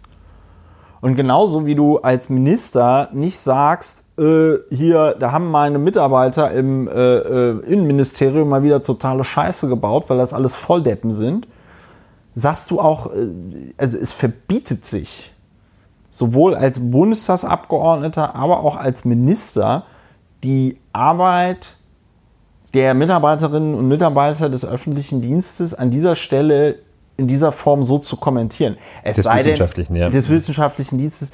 Es sei denn natürlich, die machen da jetzt wirklich so grober Schnitzer und schreiben da irgendwie 25 mal Penis rein oder irgendwie so. Ja, dann kannst du aber noch immer sagen, ja gut, das war ja wohl jetzt hier irgendwie so ein bisschen. Dafür kriegt ihr Geld. Infantile Scheiße, dafür kriegt ihr Geld. So, lange Rede, kurzer Sinn. Der wissenschaftliche Dienst des Deutschen Bundestages sagte mit seiner Expertise, nope, geht nicht. Ja. Und wenn ich mir diese Bemerkung erlauben darf, das Problem oder die Fragestellung oder die Lösung, das scheint ja alles so ein bisschen unterkomplex zu sein. Also äh, ich freue mich, dass der wissenschaftliche Dienst des Deutschen Bundestages dieses Problem gelöst hat. Aber das klingt jetzt so, als wenn man so ein paar Semester EU-Recht studiert hat oder generell so Jura, dann könnte man auch im, weiß ich nicht, zweiten oder dritten Semester Jura auf die Idee kommen, dass das so mit dem EU-Recht nicht vereinbar ist mit der Ausländermaut. Ja, da war also sogar, muss man polemisch zu sagen, sogar die SPD war darauf gekommen. Die hat nämlich bei Abschluss des Koalitionsvertrages gesagt, wir glauben nicht, dass es rechtlich geht, aber gut, wenn es rechtlich geht, europarechtlich geht, dann soll er das in Gottes Namen, soll die CSU das machen, die sich da so richtig als dysfunktionaler, disruptiver, oh, das ist jetzt aber eine Wertung, ähm, äh, disruptives, disruptiver Akteur in der Politik erwiesen hatte, weil die da mit dem Kopf durch die Wand gehen wollten. Das ist in der Tat Bewertung, aber ähm, der wissenschaftliche Dienst, das war schon im Jahr 2017, denn erst im Jahr 2017. Man kam also, nachdem man es in den Koalitionsvertrag geschrieben hatte, zu dem Ergebnis, hm, ist schon schwierig, weil oh, Inländer, äh, Ausländerdiskriminierung. Und dann hat man versucht, so ein, das Infrastrukturabgabe zu nennen und ein System zu schaffen, bei dem dann die Maut von allen bezahlt wird, einschließlich der Deutschen. Ja. Automobilbesitzer. Ja, wo die Deutschen es dann wieder über die Steuern und zurückkriegen. den Deutschen dann eine, eine Erleichterung bei der Kraftfahr Kraftfahrzeugsteuer verschafft werden würde, sodass keiner, so das Versprechen, kein deutscher Autofahrer schlechter finanziell stehen sollte nach Einführung der Pkw-Maut als vorher, also neutral bis besser sogar stehen sollte. Dieses komplexe Zusammenspiel zwischen Kfz-Steuer und einer Erhebung der Infrastrukturabgabe, Klammer auf, Maut, dieses komplexe Zusammenspiel bezeichnete der Wissenschaftliche Dienst des Deutschen Bundestages auch als komplexes Zusammenspiel von verschiedenen B- und Entlastungsentscheidungen und kam dann zu dem kurzen, aber knackigen Ergebnis und sagte, dass unter Berücksichtigung aller Umstände und auch dieses Gesamtkonzeptes und der Kompensationslösung sei eine mittelbare, Diskrim Zitat, mittelbare Diskriminierung aus Gründen der Staatsangehörigkeit zulasten der nicht in Deutschland Kfz-steuerpflichtigen Fahrzeughalter und Nutzer und ähm, sei als solche, weil sie keine Rechtfertigungsgründe habe, auf die sie sich stützen könne, europarechtswidrig. Tja. Das ist jetzt nochmal Zitat aus dem. Das ist Zitat aus dem, äh, aus Gutachten dem des Bundestages. Gutachten des Wissenschaftlichen Dienstes Ja. des Deutschen Bundestages. Ja. Ja. das hat er gesagt. Die Also, benutzen übrigens Fußnoten, keine amerikanische Zitierweise. Ja, und Frau Giffey, wenn Sie zuhören. Ja. genau. Ich habe den Tweet von Andy Scheuer übrigens gefunden. Ja. Eine Perle. Lass ihn raus. Eine Perle. Und zwar twitterte er am 17. Februar 2017, also jetzt schon vor zwei Jahren, um 11.24 Uhr in der Früh, twitterte er, bei so viel fachlicher Ignoranz muss, muss, man sich die muss man sich die Frage stellen, muss man sich die Frage nach dem Sinn des wissenschaftlichen Dienstes stellen. Hashtag Maut. Ja, Ja, ähm, wie man, wie man, äh, ich glaube, ich hatte das sogar retweetet mit, äh, dieser Tweet ist nicht gut gealtert. Ja. ähm, Tja. aber das muss man, das muss man sich auch an der Stelle nochmal äh, auf der Zunge zergehen lassen, weil, die, weil, die, weil dieses Gutachten des Wissenschaftlichen Dienstes des Deutschen Bundestages, ich sehe es jetzt hier nur von der Seite, aber, ach nee, das ist eine Wikipedia-Seite, ne? aber das ist ja erstens furztrocken und zweitens ist da ja eine Fußnote nach der anderen dran. Ne? Also das ist jetzt nicht so, dass die da Kraft ihrer Wassersuppe ähm, gewürfelt haben, wie das wohl so mit dem EU-Recht ist, sondern die haben sich da ja Ja, eingelesen kann- und argumentieren da ja Man sauber. kann zu dem Ergebnis, man, man kann der Auffassung sein, dass da vielleicht einige Argumente unzutreffend sind oder Dinge anders zu bewerten sind, aber das ist wieder diese völlig argumentationslo dieses argumentationslose Draufhauen. so wie wir das vorhin hatten nicht beim Thema. faktenbasierte Draufhauen, Ja. sondern einfach, so wie wir es vorhin hatten, sagst du ja, ihr, ihr Klimaromantiker. Ja? Und äh, zack, äh, hat man sich nicht mit der Frage auseinandergesetzt, was verschafft eigentlich, was verursacht die meisten Emotionen, hätte ich fast gesagt, ähm, Emissionen, sondern einfach das Ganze weggebügelt hat. Und so hat es auch äh, Andreas Scheuer gemacht.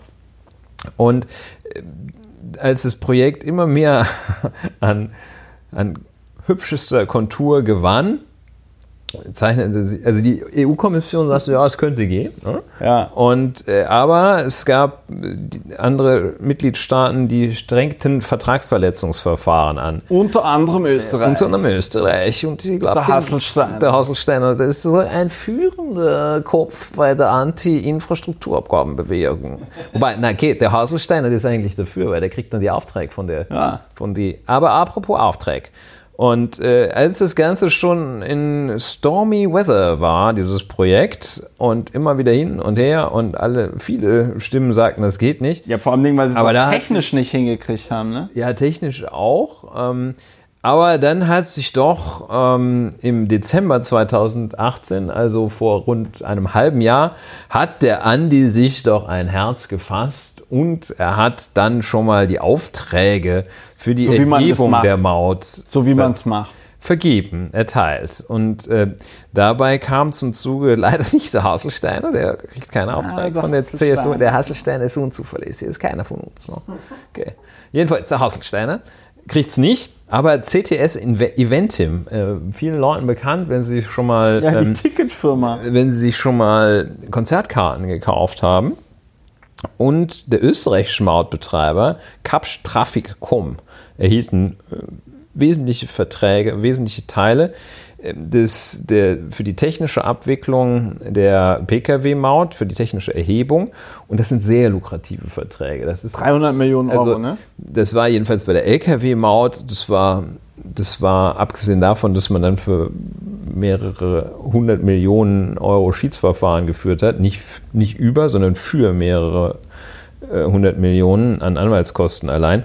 Man, äh, extrem lukrative Verträge, weil, sie, weil man einen sehr schwachen Vertragspartner mit dem Bundesverkehrsministerium hat, gerade in den Vertragsverhandlungen und dem Bundesamt für Güterverkehr im Fall der, äh, der Lkw-Maut. Einfach Vertragsverhandlungen führt mit Leuten, die sich nicht richtig aus, die nicht richtig, peinlich, die nicht richtig ne? gut verhandeln können. Ja ohne die Verträge gesehen zu haben. Aber jedenfalls Dezember 2018, wohlgemerkt, das Urteil des Europäischen Gerichtshofs, auf das wir gleich kommen, das ist äh, vor etwa zehn Tagen Ja. ergangen, aber sechs Monate vorher erteilt äh, Andreas Scheuer erstmal die Aufträge, wie man diese Maut denn erhebt. Und äh, schon da sagten Leute, also wenn man sich diese Kosten für die, Auftrag, für die Mauterhebung anschaut und das vergleicht mit dem Ertrag aus der Mauterhebung, davon wieder subtrahiert die Ausfälle bei der Kfz-Steuer, dann ist das ja ein Verlustgeschäft, deine großartige Maut. Oh. Oh, ja. Das erinnert fast, das erinnert fast, Klammer auf, an den ehemaligen Bundeslandwirtschaftsminister Schmidt, der ja jetzt, der ja da unter anderem dafür bekannt wurde, dass, obwohl die Bundesregierung sich darauf geeinigt hatte, dass man bei Glyphosat in der EU-Kommission Nein stimmt, äh, nicht in, in der EU-Kommission, sondern ich glaube im Rat. Ne? So, Ja, ja, das sind die- äh, und dann quasi mit der Stimme Deutschlands Glyphosat in der EU legal blieb. Wir erinnern uns, das ist das äh, Mittel, wofür jetzt mittlerweile Bayer, weil sie die Firma Monsanto gekauft hat, in den USA hohe äh, äh, Zahlungen, Strafzahlungen machen muss, weil äh, das da eine Jury als erwiesen angesehen hat, dass man da von ähm, einem auf Glyphosat anscheinend basierenden Insektenvernichtungsmittel, dass man davon Krebs bekommt. Dieser Herr Schmidt, der hat jetzt gewechselt zu einem äh, ähm, Unternehmen, das äh, in Deutschland den höchsten Verbrauch von Glyphosat hat. In den Aufsichtsrat. Sowas. So war's. Das, weißt du, Ulrich, manchmal wahrscheinlich gibt's echt. Zufall. Manchmal gibt's Zufall, echt, Sachen gibt's. Ja, Sachen gibt's. Ich sag dir, ja, ich saß da ja auch einmal auf, in so einer Finca auf Ibiza. Ja, Hat der Schmidt sich gesagt, ach, Mensch, sowas. Die Welt Mensch, ist doch sowas, ein Dorf. Die Welt ist ein Dorf. Das ist total lustig, dass ich jetzt für den Deutschlands größten Glyphosatverbraucher im Aufsichtsrat sitze, weil ich habe doch mal als Minister diese eine Sache da mit Glyphosat gemacht. Tja. Wissen Sie, da gibt es Zufälle. Ja, ähm, Kann man sich Klammer zu. ungefähr vorstellen, wo wo, wo die später sammelt. Verkehrsminister die vergangenen nicht sammelt, landet. drei großen Menschen, die Andi Scheuer ja auch. Also erstmal, jetzt müssen wir einen kurzen Exkurs mal, bevor wir dann gleich auflösen, was der Europäische Gerichtshof denn wohl zur Infrastrukturabgabe gesagt wir hat. sind, ja. Andreas Scheuer ja notorisch geworden in der vergangenen Woche auch mit, der, mit dem Vorschlag, Motorräder ja, ohne Führerschein. einer bestimmten Klasse, für die man aktuell einen speziellen Führerschein braucht, weil sich ein solches recht leistungsstarkes Motorrad nicht so nach denselben physikalischen Gesetzmäßigkeiten wie ein VW Lupo steuern lässt. Jedenfalls, also Ich weiß deshalb, nicht, was du meinst. deshalb, also der Seite an Andi Scheuer sagte, ja, also äh, was, was, was dem da eingeschossen sein mag, äh, hatte den Vorstoß, dass dass man da eine Erlaubnisfreiheit beziehungsweise mit dem einfachen Pkw-Führerschein bestimmte sehr potente Motorräder fahren können sollte. Kurioserweise sagten dann sehr viele Experten, das ist nicht so gut. Und das war nicht nur der Fahrlehrerverband, der sagte, das Ja. ist nicht gut, Fahrlehrerinnenverband, sondern das äh, sagten eigentlich alle, wohl alle, die sich mit Motorradfahren auskennen. Ähm, Wochen zuvor hatte Andreas Scheuer diese, die Freigabe von Elektro-Tretrollern äh, damit verbinden wollen, dass die vor allem auch auf Fußgängerwegen Ja. mit einer Höchstgeschwindigkeit von bis zu 20 Stundenkilometern fahren können Wer sollten. kennt es nicht? Und das waren so die letzten zwei äh, notorischen Ideen des Andreas Scheuer. Ja, äh, Berlin jetzt Hauptstadt des E-Scooters, auch äh, schöne Sache. ähm, wahrscheinlich E-Scooter sind ganz toll. Ich total sinnlos. Ja. Ähm, und wir werden im Sommerloch, es ist zu prophezeien, wird es äh, Ich der denke, eine E-Scooter-Sonderfolge. E-Scooter-Mörder, seine Eltern kamen aus Afghanistan als Flüchtlinge hierher und dann fährt der so eine blonde Tina um oder so. Da bin ich schon sicher. Jedenfalls, also das äh, Verkehrsministerium, Da bin ich mir jetzt nicht so sicher, aber we will see. dass es die Geschichte gibt. Ähm, äh, ja, ist vielleicht nicht so ein Kernthema. So, wir kommen zurück äh, zu dieser, in diese Reihe der Großleistungen reiht sich dann ein der Umstand, dass der Europäische Gerichtshof, also das höchste, höchste Gericht der Europäischen Union, zu dem Ergebnis kommt und das in einem Urteil, das nicht anfechtbar ist, auch so entscheidet, nämlich am 18. Juni 2019, ein halbes Jahr nach Vertragsschluss durch äh, diesen Großagenten, äh, dass der Lief da eigentlich schon die Klage? Weil da Ja, hat ja, ja. Österreich geklagt. also die europäische, die Kommission hatte das Vertragsverletzungsverfahren eingeleitet. Ich glaube, dann war das äh, beigelegt worden und dann hat Österreich geklagt. Aber äh, auf jeden Fall klagt, hatte Österreich Das ist aber der totale Wahnsinn, wie das denn funktionieren kann, dass du während ein Verfahren anhängig ist, in Antizipation eines positiven Ergebnisses dann so äh, Verträge in Millionenhöhe ja, raushaust. man hätte ja auch Das noch ein halbes Jahr warten Ja. können. Ne? Und also was wir, was ich in meiner Praxis auch schon mal mache, ist, äh, ich rufe bei der Geschäftsstelle der Staatsanwaltschaft oder äh, eines Gerichts, einer, einer Strafkammer an oder auch des Amtsgerichts äh, der Geschäftsstelle und frage, wann ist denn damit zu rechnen, dass dieses oder jenes passiert? Ja, Das kennt man beim Kann man Europäischen bei Gerichtshof, jedenfalls so als Verkehrsminister kann man das bestimmt Kannst du mal machen. machen. Das kannst du hier auch, äh, also ist kein Aufruf dazu, aber du kannst auch hier problemlos kannst du auch mit Richtern am Bundesgerichtshof sprechen und also als vielleicht sollte man sich schon ein bisschen auskennen und wissen, was man sagen Ja. muss, aber so und der, der kann der Bundesverkehrsminister kann durchaus anrufen und sagen, also er sollte vielleicht nicht versuchen Einfluss zu nehmen, aber er kann durchaus sagen, also, wann kommt denn die Entscheidung? Und ähm, Ja, ich frage mich halt einfach nur, weil ich denke ja an den ehrlichen Steuerzahler in Deutschland, ne? Und ähm, ich denke nur daran, wie man jetzt diese, wie man die Kohle wieder zurück. Ja, da kommen wir gleich. Ne? Also Ah, ja. der, der Europäische Gerichtshof sagt, äh, das ist Trommelwirbel? Europarechtswidrig leider. Nein. Aber, also, das ist ja fast, surprise, das ist ja surprise. fast so, als hätte das vorher jemand gesagt. Ich kann mich nicht mehr, es ist so heiß, ich kann mich nicht mehr dran Es erinnern. wer ist es nicht war. in Einklang zu bringen mit Grundfreiheiten des gemeinsamen Marktes und stellt eine mittelbare Diskriminierung aufgrund der Staatsangehörigkeit dar.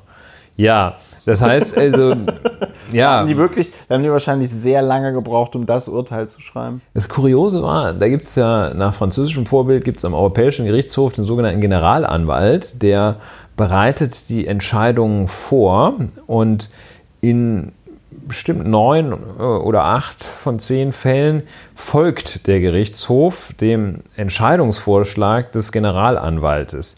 Das war hier nicht der Fall. Der Generalanwalt hatte die Maut durchgewinkt und Gewinkt. ja, so korrigiert, äh, so konjugiert man winken. Nicht gewunken? Nee, das konjugiert man wie hinken. Echt? Ja, nur das auch nicht hat gehunken. Ja, aber weil Hunken ja auch nicht Winken ist. Nee, aber ja, das ist richtig, aber es ist selbes Wort, Ich glaube grammatikalisch. dir das jetzt einfach mal. Also er hat die Wir sind ja Maut Deutschlands durchgewinkt. bester Grammatik-Podcast. Ja, richtig. Also durchgewinkt und ähm, jetzt habe ich aber genug durchgewinkt gesagt, ne? bis ich hinke gleich. Jedenfalls äh, hatte der Generalanwalt versucht, das äh, durchzuwinken und äh, da hatte dann aber der Europäische Gerichtshof das nicht durchgewinkt. Und äh, der hat nämlich gesagt, kommt überhaupt nicht in die Tüte. Und Wir winken das nicht durch. und das wird nicht durchgewinkt. Und habe ich gewunken. Das hinkt nämlich. Und ja. Und jetzt äh, hinkt mein Gedanke, ne? Aber ja, also, jedenfalls, Europäischer also, Gerichtshof hat gesagt, no way you say. und da sagen alle, ja, es Ja. war jetzt auch keine, also es war keiner überrascht, dass sie sagen, ja. So, so was Uiuiui. völlig überraschend und ähm, in einem Kommentar in der Frankfurter Allgemeinen Zeitung heißt es, die Maut war, Zitat, eine populistische Schnapsidee. Und das ist ja kein, kein Linksblatt. Und die In der Tat nicht. ja, und also, dass die Welt sich nicht darüber aufregt, das ist alles, aber die Welt regt sich ja nur darüber auf, dass. Ja, okay, wollen wir nicht abschweifen. Und äh, nun haben wir, also das äh, sitzt er, sitzt er da mit seinen Verträgen auch. Und Ja, bei Spiegel Online stand ja, dass jetzt bisher 500 Millionen Euro jetzt so ungefähr uns Es ist natürlich sehr schwer zu sagen zu so einem Zeitpunkt, aber man, was man jedenfalls sagen kann, ist, dass wenn man Verträge geschlossen hat und es dann anders kommt als im Kern dieser Verträge vorgesehen, das ist teuer. Das ist immer teuer. Und anders als im Kern vorgesehen heißt, wenn die nicht genau das machen, sondern irgendwie rückabwickeln. Und ich bin sicher, dass diese Superspezialisten des Bundesverkehrsministeriums einen saumäßig schlechten Vertrag gegen ein paar wirklich gewitzte Wirtschaftsanwälte aus irgendeiner äh, City-Firm einen saumäßig schlechten Vertrag verhandelt haben. Jedenfalls wird es richtig teuer. Man munkelt, irgendeiner hatte das da auch mal in Kilometer Radwege umgerechnet. Was man davon hätte bauen können. Was man können, davon ne? hätte bauen da können. Hätte man auch ein paar Solaranlagen von bauen können. Und das ist sehr, sehr viel, sehr, sehr viel Geld und das wird richtig teuer. Und die Verhandlungen laufen sicher schon und es können erhebliche Kosten auf den Bund zukommen, wegen dieses ganzen dämlichen Maut. Was ich mich, ja, was ich Mists, MM. Und äh, was ich mich gerade tatsächlich frage, ist, äh, wie es sein kann, dass der Scheuer diese Verträge abschließen konnte. Das Geld hätte ja im Haushalt irgendwo drin stehen müssen. Ja, dann hat der Bundestag wahrscheinlich keinen Vorbehalt gemacht, weil normalerweise kannst du, also das war in Berlin war das easy peasy möglich, du konntest da Geld unter Vorbehalt reinstellen, ne? Und wenn er jetzt so ein Verfahren anhängig war oder so, dann hättest du da so ein Sperrvermerk gemacht, so hieß das, dass du gesagt hast, das Geld ist so lange gesperrt, bis das Gerichtsverfahren vorbei ist. Haben die aber anscheinend nicht gemacht. Das haben die anscheinend nicht gemacht. Und also der Redaktion von Lauer und Wiener liegen die Verträge noch nicht in voller Fassung vor. Ja, wenn hier jemand Aber bei, äh, beim ähm, im Verkehrsministerium arbeitet ja, das hier oder hört, ein Anwalt zuhört, der das zufällig mitverhandelt ne, hat. Wir können das, wir können das vertraulich. Wir ne? das vertraulich Ulrich behandeln. hat Schweigepflicht. Ja. Ich, ich als Journalist ja auch. Ja, jedenfalls, das bieten wir also an, dass wir diese Verträge gerne entgegennehmen und da mal einen Blick reinwerfen. Da würden wir uns dann auch noch intensiver vorbereiten.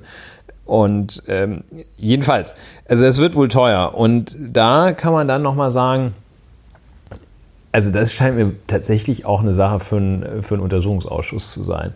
Ja. Das scheint, das ist also so mit in vollem Bewusstsein, also Vorsatz sagt man ja gerne auf anderem Gebiet, also so mit sehenden Auges, so sehenden Auges, da den Karren in den Dreck gefahren, um in einem Verkehrsbild zu bleiben, dann, dass das also ist ein, ein ausgesprochener Skandal. Und das sind so meines Erachtens auch klassische Fälle für einen Untersuchungsausschuss, dass nämlich das Handeln der Exekutive durch das Parlament aufgeklärt werden muss. Ja, das Und ist tatsächlich, das ist tatsächlich einem Menschen, der ein IQ von, ich sag mal, 80 hat, ist es nicht zu erklären, wie, ähm, wie, wie, wie, wie das zustande kommen kann.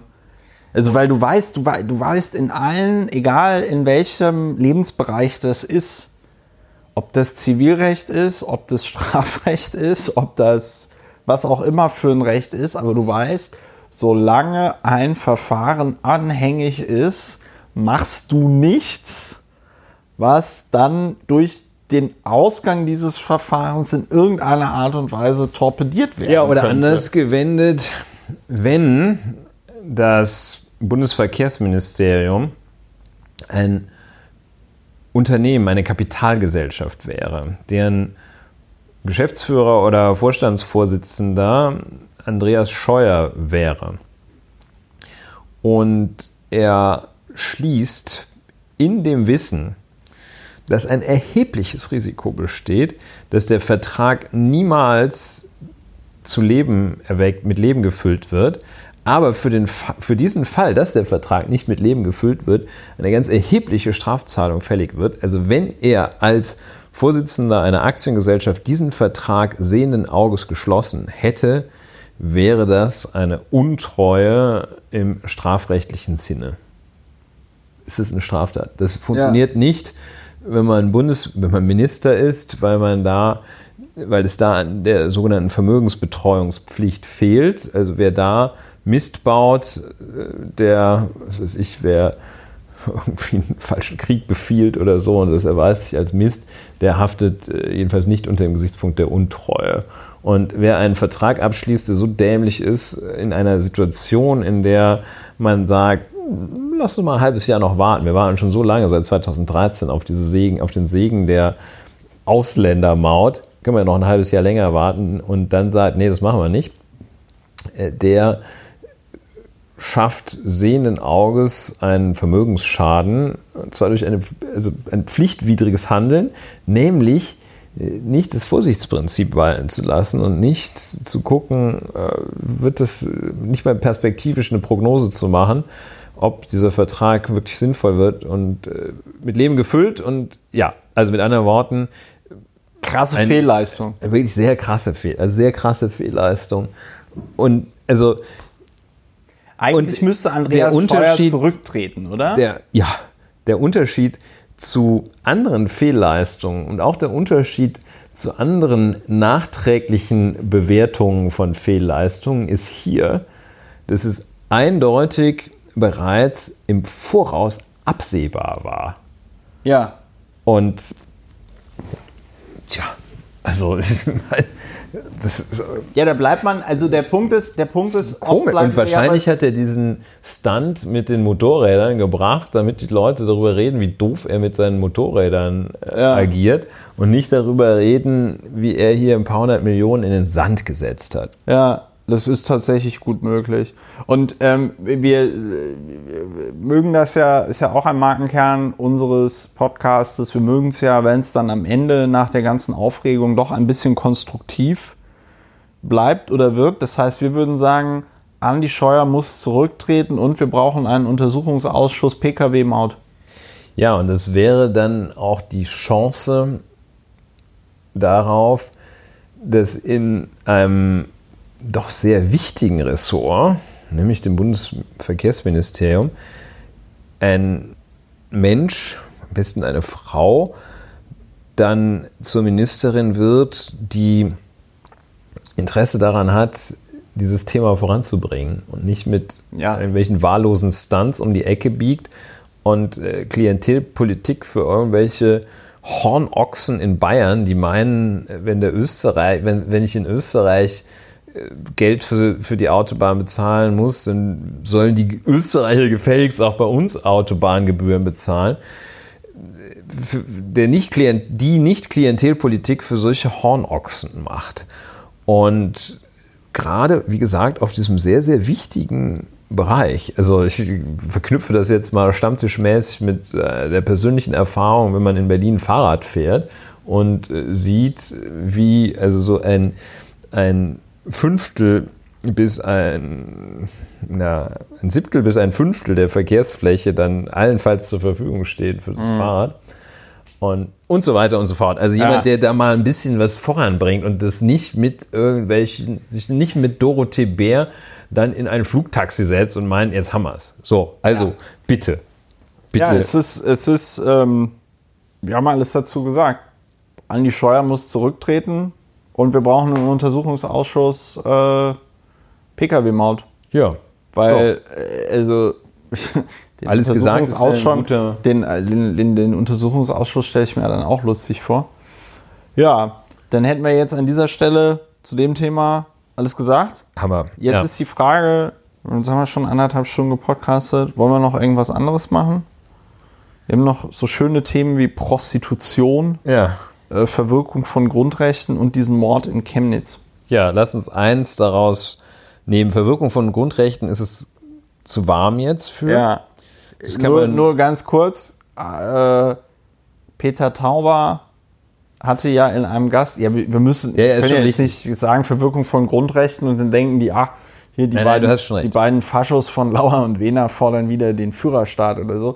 Ähm, Peter Tauber hat im Zusammenhang mit diesem Peter Tauber, ehemaliger Generalsekretär der CDU, hat im Zusammenhang mit dem Mord an Dr. Walter Lübcke in Kassel Erika Steinbach ganz scharf dafür kritisiert, dass sie ja mit ihrer hassschürenden Rede mit Schuld an dem Mord sei. Und er hat in einem, naja, viel beachtet ist vielleicht das falsche Wort, aber doch viel geteilten äh, in den sozialen Medien, aber auch in den klassischen Medien viel geteilt. Ein Gastbeitrag in der Zeitung Die Welt gefordert, man müsste doch mal den Artikel 18 des Grundgesetzes anwenden gegen Hassrede im Internet. Und im Artikel 18 Grundgesetz steht drin, äh, dass eben zum Beispiel das Grundrecht auf freie Meinungsäußerung verwirkt werden kann und dass das aber von einem Verfassungsgericht zu entscheiden ist. Und ich denke, darin sieht man dann auch die Schwierigkeit, denn ich kenne jetzt nicht die Kommentierung da dieses Artikels. Ich glaube, er wurde auch noch nie angewendet. Er wurde noch nie angewandt. So wie zum Beispiel auch das mit den, ähm, nicht den Enteignungen, aber den äh, Vergesellschaftungen. Ja. Worauf er nicht gekommen ist, und das wäre jetzt die komplette Abkürzung des Themas, worauf er nicht gekommen ist, wäre vielleicht einen Schritt früher anzusetzen, nämlich erstens die Plattformbetreiber in die Pflicht zu nehmen, äh, stärker gegen die Hassrede im Internet vorzugehen und insbesondere die Strafverfolgungsbehörden mit den Mitteln und der Ermittlungspower, also personell auszustatten, um solche Straftaten, die dort tagtäglich hundertfach begangen werden, auch schnell, sage ich mal, abzuwickeln, sodass dann jemand, der, weiß ich nicht, montags jemanden beleidigt, freitags den Strafbefehl im Briefkasten hat.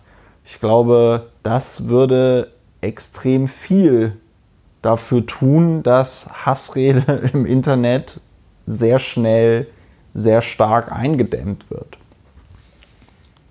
Das, Weiß nicht, was dir noch dazu einfällt. Also das lässt mich fast auch etwas sprachlos, dieser, dieser Vorstoß des Herrn Peter Tauber. Es lässt mich deshalb sprachlos, weil das so ein wahrscheinlich äh, von, also so ohne jeglichen Respekt für die Systematik äh, auch des Grundgesetzes und seine Entstehungsgeschichte ist dieser Vorstoß.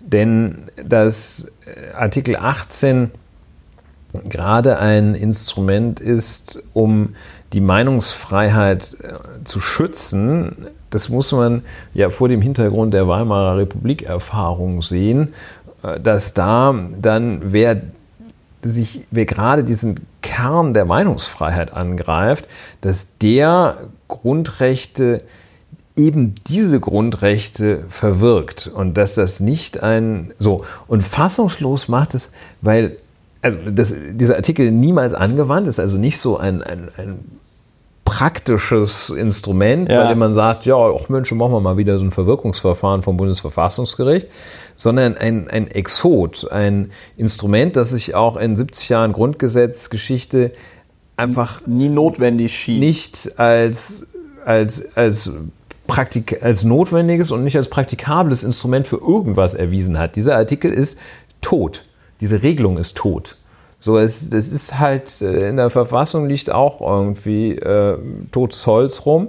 Man könnte sich auch fragen, das wäre auch eine verfassungswidrige Auslegung dieses Artikels, die Peter Tauber da äh, präferiert.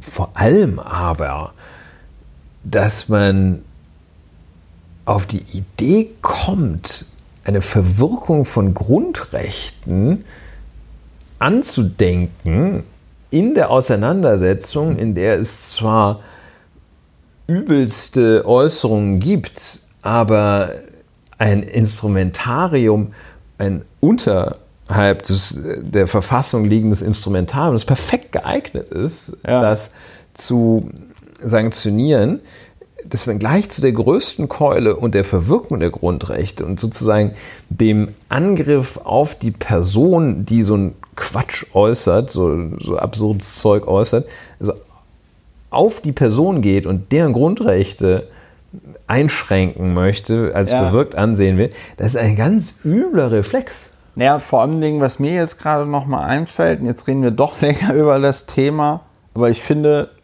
ne, Bescheidenheit, Magenkern, wir kriegen das hier gerade ganz gut hin. die ähm, Frage, die ich mir auch stelle, ist, wie man das dann in der Systematik tatsächlich machen wollen würde. Also mal angenommen, jetzt würde der Berliner Verfassungsgerichtshof zum Beispiel Das kann sagen, das, das kann, genau, Okay, stimmt. Es, muss das, es ist das Grundgesetz, das muss das Bundesverfassungsgericht machen. So, also Max Mütze hetzt auf Twitter. Dann muss sich der so und so vielte Senat des Bundesverfassungsgerichts, die sonst über so Fragen wie die, weiß ich, Ehe für alle oder zumindest Teilaspekte der Ehe für alle oder sonst irgendwelche tieftrabenden Dinge entscheiden müssen, Pa- Parteiverbotsverfahren, NPD oder so, die müssen dann also, okay, der Herr Max Mütze, der hat hier irgendwie auf Twitter so ein paar beleidigende Dinge getan, der kriegt jetzt die Grundrechte aberkannt. So, selbst wenn das passieren sollte, was kommt denn danach?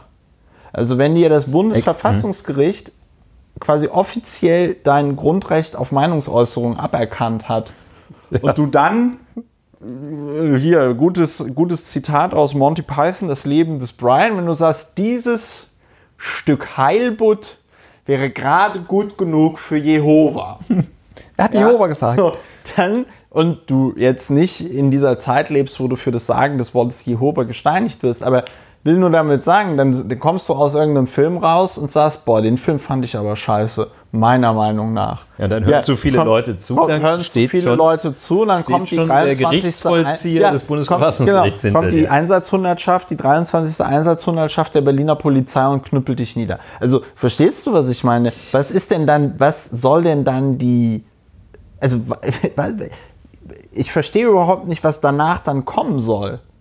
Ja, also die praktische Anwendung und Anwendbarkeit von Artikel 18 hat sich gezeigt, dass, die, dass es die nicht gibt.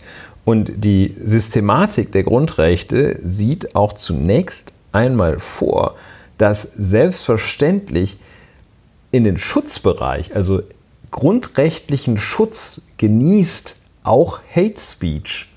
Das heißt nicht, dass sie im Ergebnis zulässig ist, aber erstmal in den Schutzbereich, dem unterfällt sie. Da sind Meinungsäußerungen Äußerungen jeder Art vom Schutzbereich zunächst erfasst. Das heißt, man guckt, so systematische Grundrechtsprüfung, ganz einfach, fällt das in den Schutzbereich oder fällt das nicht in den Schutzbereich?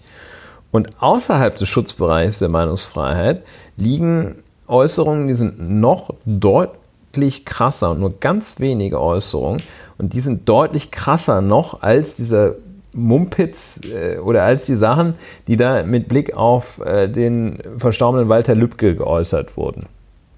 Und das heißt, die Sachen sind erstmal im Schutzbereich und dann schaut man, ob die allgemeinen Gesetze diesen Schutzbereich wirksam einschränken und ob sie einschlägig sind. Das heißt also, ob beispielsweise Volksverhetzung, Beleidigung, Verleumdung, üble Nachrede, also ob äußerungsrechtliche Tatbestände erfüllt sind und dann schränkt man das dadurch ein, dieses Recht auf freie Meinungsäußerung ist ein Eingriff ein, in den Schutzbereich und der ist gerechtfertigt. Fertig. So. So. Und- Und, der sagt man nicht von vornherein, du bist schutzlos.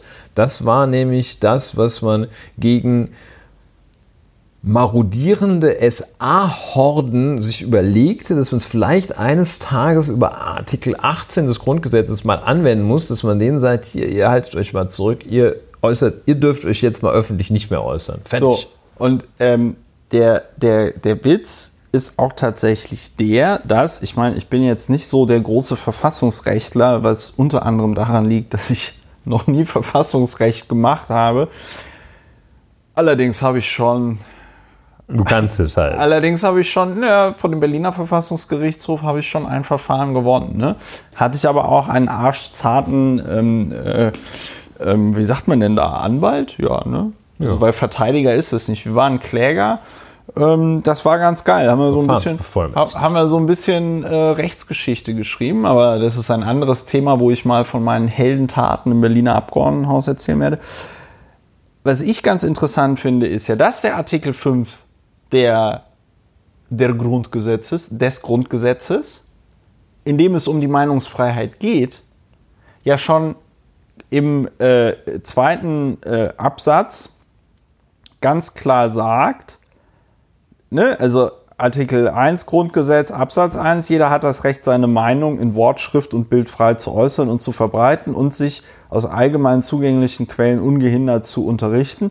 Die Pressefreiheit und die Freiheit der Berichterstattung durch Rundfunk und Film werden gewährleistet. Eine Zensur findet nicht statt. Alles ganz wichtig. Hier auch nochmal kleiner Exkurs. Liebe Spezialexperten, Zensur kann immer nur vom Staat, durch den Staat erfolgen wenn ihr irgendeinen Scheiß auf Twitter schreibt und Twitter das nicht veröffentlichen möchte, dann ist es keine Zensur. So, und jetzt der Absatz 2. Diese Rechte, also auch das Recht der, äh, die Meinung in Wort, Schrift und Bild frei zu äußern, finden ihre Schranken in den Vorschriften der allgemeinen Gesetze. Ja, das ist so. also ein einfacher Gesetzesvorbehalt. Ja. Und äh, das heißt, man darf das durch ein formell und materiell verfassungswidriges Gesetz einschränken. So. Ein solches ist zum Beispiel der Tatbestand der Volksverhetzung oder auch der Beleidigung. So. Und ähm, eine weitere Schranke, so wie diese Schranke, nämlich des allgemeinen Gesetzes, Schranke für die Ausübung der in Artikel 5 gewährleisteten Grundrechte. Eine weitere Schranke dafür ist tatsächlich Artikel 18. Ja, der sagte, ja. das ist also eine verfassungsimmanente mögliche Schranke und da sind sich nicht alle, die sich den mal angeguckt haben, aber kaum einer hat sich den angeguckt, einig, dass das also Artikel 18 die absolute Ultima Ratio ist.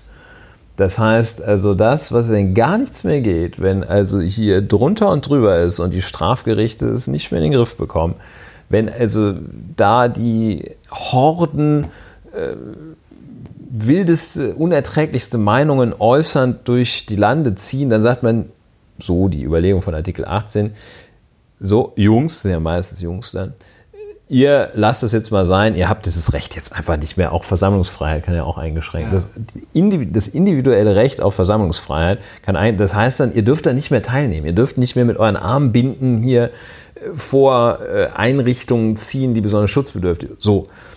Also Ultima Ratio, und da muss man wirklich sagen, Peter Tauber, ähm, Herr Peter Tauber, ähm, wer, wer, so schnell den Colt zieht, was soll denn dann, wenn hier so eine Truppe irgendwie den Holocaust leugnet, was soll denn dann geschehen?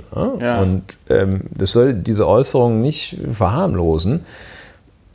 Aber das, also vor allem Grundrechtseinschränkung, also, das geht einfach gar nicht. Das ist so, man stellt sie, diese Versuch, Feindstrafrecht, Feindstrafrecht, wir sprachen früher in einer früheren Folge mal darüber, dass jemanden einfach außerhalb des Gesetzes zu stellen, außerhalb der rechtlichen Gewährleistung, die es gibt, Terroristen foltern oder nach Guantanamo bringen, ja. Leute, die man für unerträglich hält, ihrer Grundrechte berauben. Das ist eine Linie, in der das steht.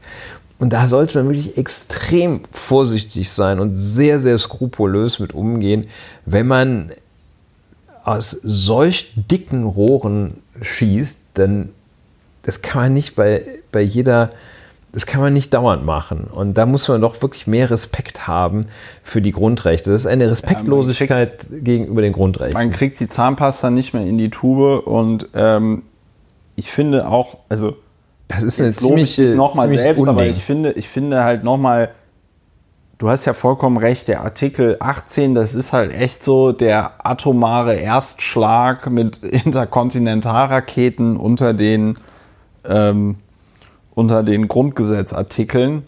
Das ist echt eine Nuclear, Nuclear Option, wenn ja, die Panzer du, schon nicht mehr dir, Ja, und wenn, du dir, und wenn du dir halt überlegst, dass der Absatz 2 des Artikel 5 ja direkt sagt, ey, Freunde, Meinungsäußerung, Grundrecht, aber kann durch Gesetze eingeschränkt werden. Ja, es, es, gibt ja, genommen, es, gibt ja, hm. es gibt ja Grundrechte, die eben, ne, die unveräußerlichen Grundrechte, die eben nicht durch Gesetze eingeschränkt werden können. Ne? Zum Beispiel ne, Artikel 1, die Würde des Menschen ist unantastbar. Da steht nicht, kann durch ein Gesetz eingeschränkt werden. Nee, den, den wollte er, glaube ich, den wollte auch selbst ja. äh, Peter Tauber nicht einschränken, Artikel 1. Ähm, ja. Und 20 wahrscheinlich auch nicht. Da hat er dann mal bei 79.3 geguckt, dass die nämlich gar nicht und so weiter. Ähm, aber also letztlich ist das auch ein, das ist auch ein klassischer, muss sagen, Laienfehler und, und Laien einfach nicht alle, die nicht, äh, die nicht Jura studiert haben, sondern alle, die einfach nicht mal kurz nachdenken. Dieser Fehler besteht darin, bei einem Umstand sozusagen ansatzlos von 0 auf 100 direkt in die Verfassung zu gehen. Das ist wie ja. mit dem Widerstandsrecht auf das dann da irgendwelche ja. Superspezialagenten genau. sofort was gegen Angela Merkel tun. So und das ist das ist auch äh, das ist auch im Rahmen einer juristischen Ausbildung kriegt man da auch äh, allenfalls null Punkte für, wenn man nicht gleich disqualifiziert wird, gar. Wenn man als erstes bei einer Alltagsfrage sagt, äh, statt zu sagen, ja, das könnte vielleicht mal an den Maßstäben der Gemeindeordnung von Posemuckel gemessen werden, ja. wenn man als erstes sagt, das ist verfassungswidrig. Das ist ein ein Kardinalfehler. Also, äh, das ist aber nicht so schlimm, wenn man da äh, rechtlich und dogmatisch sich falsch verhält wie der Umstand, dass da jemand äh, gleich als allererstes zur dicksten Bertha von allen greift und sagen will, statt, also statt zu sagen, wir wenden erstmal die einfachen Gesetze richtig an und vielleicht statten wir mal irgendwie zwei, drei Staatsanwaltschaften mehr mit dem Computer aus, statt also das zu sagen, gleich zu sagen, let's go constitutional, let's, let's get the nukes out of the whatever. Ähm, so, also, ja, ja geht gar nicht. Geht haben gar wir jetzt nicht. doch lange. Haben wir jetzt doch länger äh, drüber geredet, als wir wollen. Peter Tauber benutzt mal mehr den wissenschaftlichen Dienst des Deutschen Bundestages, kann ja. ich dazu nur sagen. Oder auch ein Grundgesetzkommentar. Oder irgendeinen dahergelaufenen Juristen. Ich glaube, dass äh, hier dieses Verfassungsblog, die hatten da auch drüber geschrieben. Ne? Ja. So, werde ich verlinken. Sehr empfehlenswert. So, jetzt noch, weil wir, wir haben zwei noch total super interessante Themen. Ähm, und das meine ich ganz unironisch, einmal das Thema Prostitution. Das ist aber so komplex, dass wir das heute nicht mehr geklärt kriegen. Da machen wir mal das große wir machen mal ein Prostitutionsspezial. Prostitutionsspezial. Vielleicht haben wir sogar dann einen Spezialgast, was wir aber noch ganz kurz abfrühstücken äh, können. Weil wir wohl, äh, zwei Sachen können wir kurz abfrühstücken. Erstens habe ich ganz vergessen, wir wurden beim Hörerfeedback, Hörerinnenfeedback, wurde ich darauf hingewiesen, dass die äh, Analyse des menschlichen Genoms oder die, die DNA-Spur, die das LKA verwendet, nicht mit der Analyse des, des menschlichen Genoms zu vergleichen ist. Wollte ich nur nochmal sagen. Also die, die sequenzieren nicht das gesamte Genom von Walter Lübcke oder dem äh, Stefan Eder, sondern die wenden ein wie auch immer geartetes Verfahren an, nur Ausschnitte, wo, ne? Wo, mhm. Genau, wo dann irgendwelche Ausschnitte der DNA vervielfacht werden und dann hat jeder Mensch quasi eine individuelle Länge dieser DNA-Spur. So. Äh, und, ja, und das ist nicht zu vergleichen. Da so das ist nicht zu vergleichen mit dem, Bock geschossen hat. Ja, und das ist nicht zu vergleichen mit dem, was der Craig Venter da gemacht hat, als er das menschliche Genom sequenziert hat. So, so viel dazu. Also ja. noch eine Korrektur am Ende. Und wir wurden darauf angesprochen, dass es ähm, da ein Urteil jetzt in Chemnitz gab, das für großes Kopfschütteln äh, gesorgt hat, denn drei Neonazis wurden verurteilt, weil sie einen Homosexuellen äh, an einen Ort lockten, dort 20 Minuten lang folterten. Also das, ich gebe das jetzt so wieder, weil das sind, das ist erwiesen, das ist jetzt keine Einschätzung von mir, sondern das ist auch nach Ansicht des Gerichtes erwiesen, den dort 20 Minuten lang folterten und dann töteten. Und da gab es äh, großes, wie sagt man, Unverständnis, ja. weil diese drei Neonazis und anscheinend auch nach dem, was in dem Verfahren rausgekommen ist, konnte man anscheinend ganz klar sagen, dass dieser, ja, jetzt kommt schon, jetzt hätte ich schon gesagt, Tötungsdelikt, dass dieses ja. Tötungsdelikt ganz klar einen homophoben Hintergrund hatte was ja dann qualifizieren würde für ein Mordmerkmal, nämlich, ich glaube, Niedertracht oder so. Ja? Niedrige Beweggründe. Nied ja. Niedrige Beweggründe. Langer Rede, kurzer Sinn, die wurden nicht wegen Mordes verurteilt, sondern wegen Totschlags. Ja. So.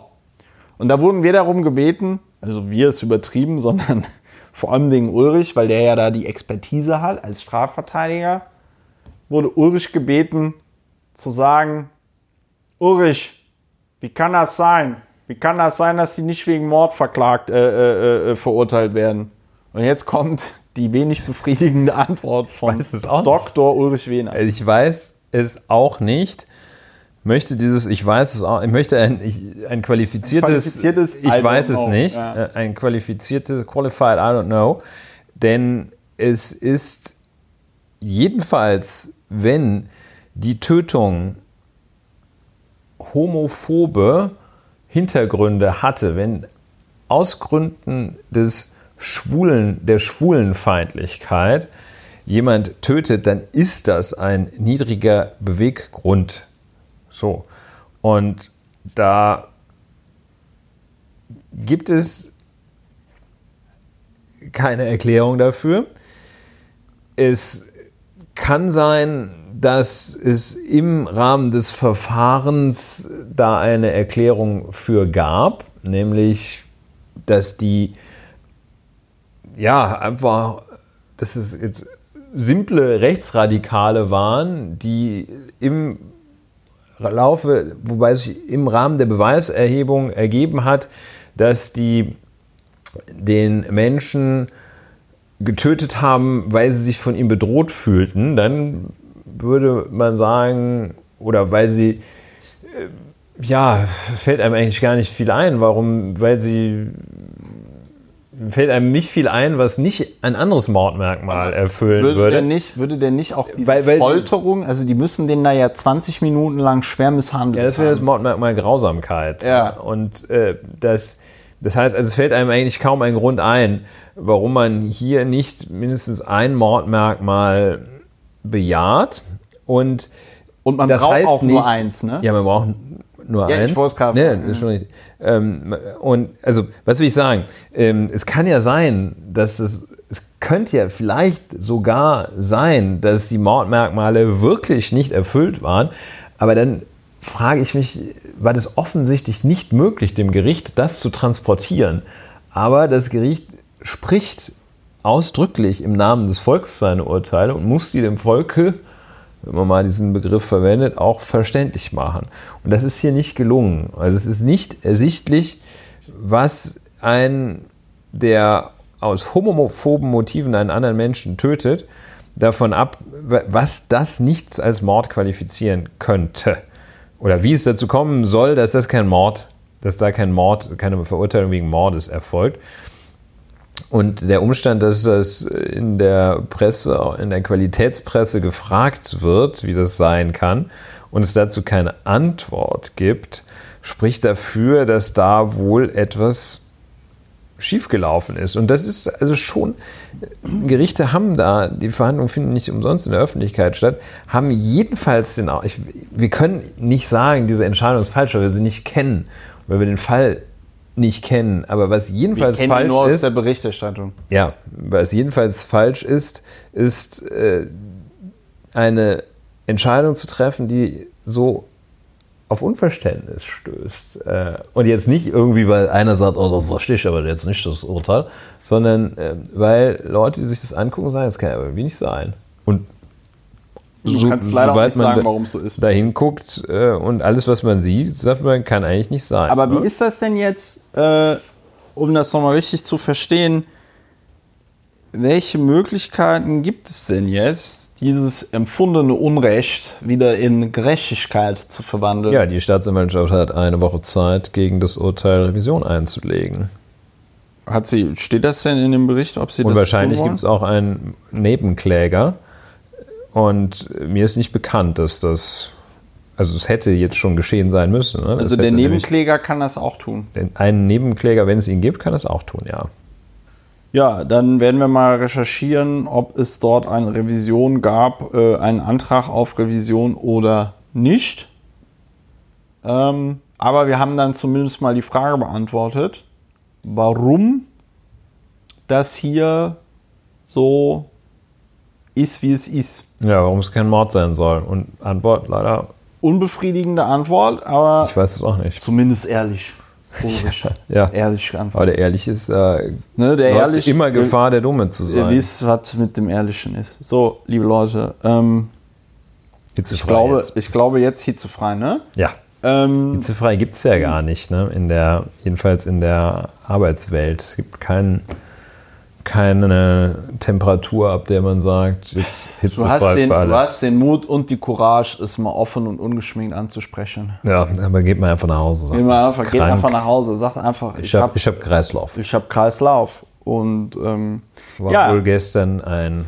Aperölchen zu viel. Ein bisschen, Ja, ein bisschen Aperol Spritz, zu viel, aber da steht uns noch einiges bevor beim Klimawandel. Ja, liebe Leute, das war die 21. Folge von Lauer und Wena, ähm, dem sehr erfolgreichen Sex-, Gesellschafts-, Bildungs-, Väter-, ähm, Bescheidenheits-, Statistik-Podcast. Ähm, wir hoffen, dass es euch gefallen hat. Wenn ihr diesen Podcast unterstützen wollt, könnt ihr das finanziell tun, aber auch zum Beispiel, dass ihr uns auf diesen diversen Seiten abonniert. Wer bis hierhin hört, was mich noch tatsächlich interessieren würde, wäre, ob ihr mal Lust hättet, an so einer Live-Veranstaltung teilzunehmen. Lauer und Wena live. Wenn das jetzt so, weiß ich nicht, 30, 50, 100 Leute sagen, dann könnten Ulrich und ich uns mal in Bewegung setzen, versuchen so eine Veranstaltung in Berlin zu machen. Das würde dann ungefähr noch so bis zum Jahresende dauern, wie ich uns beiden Hübschi-Bärchen kenne.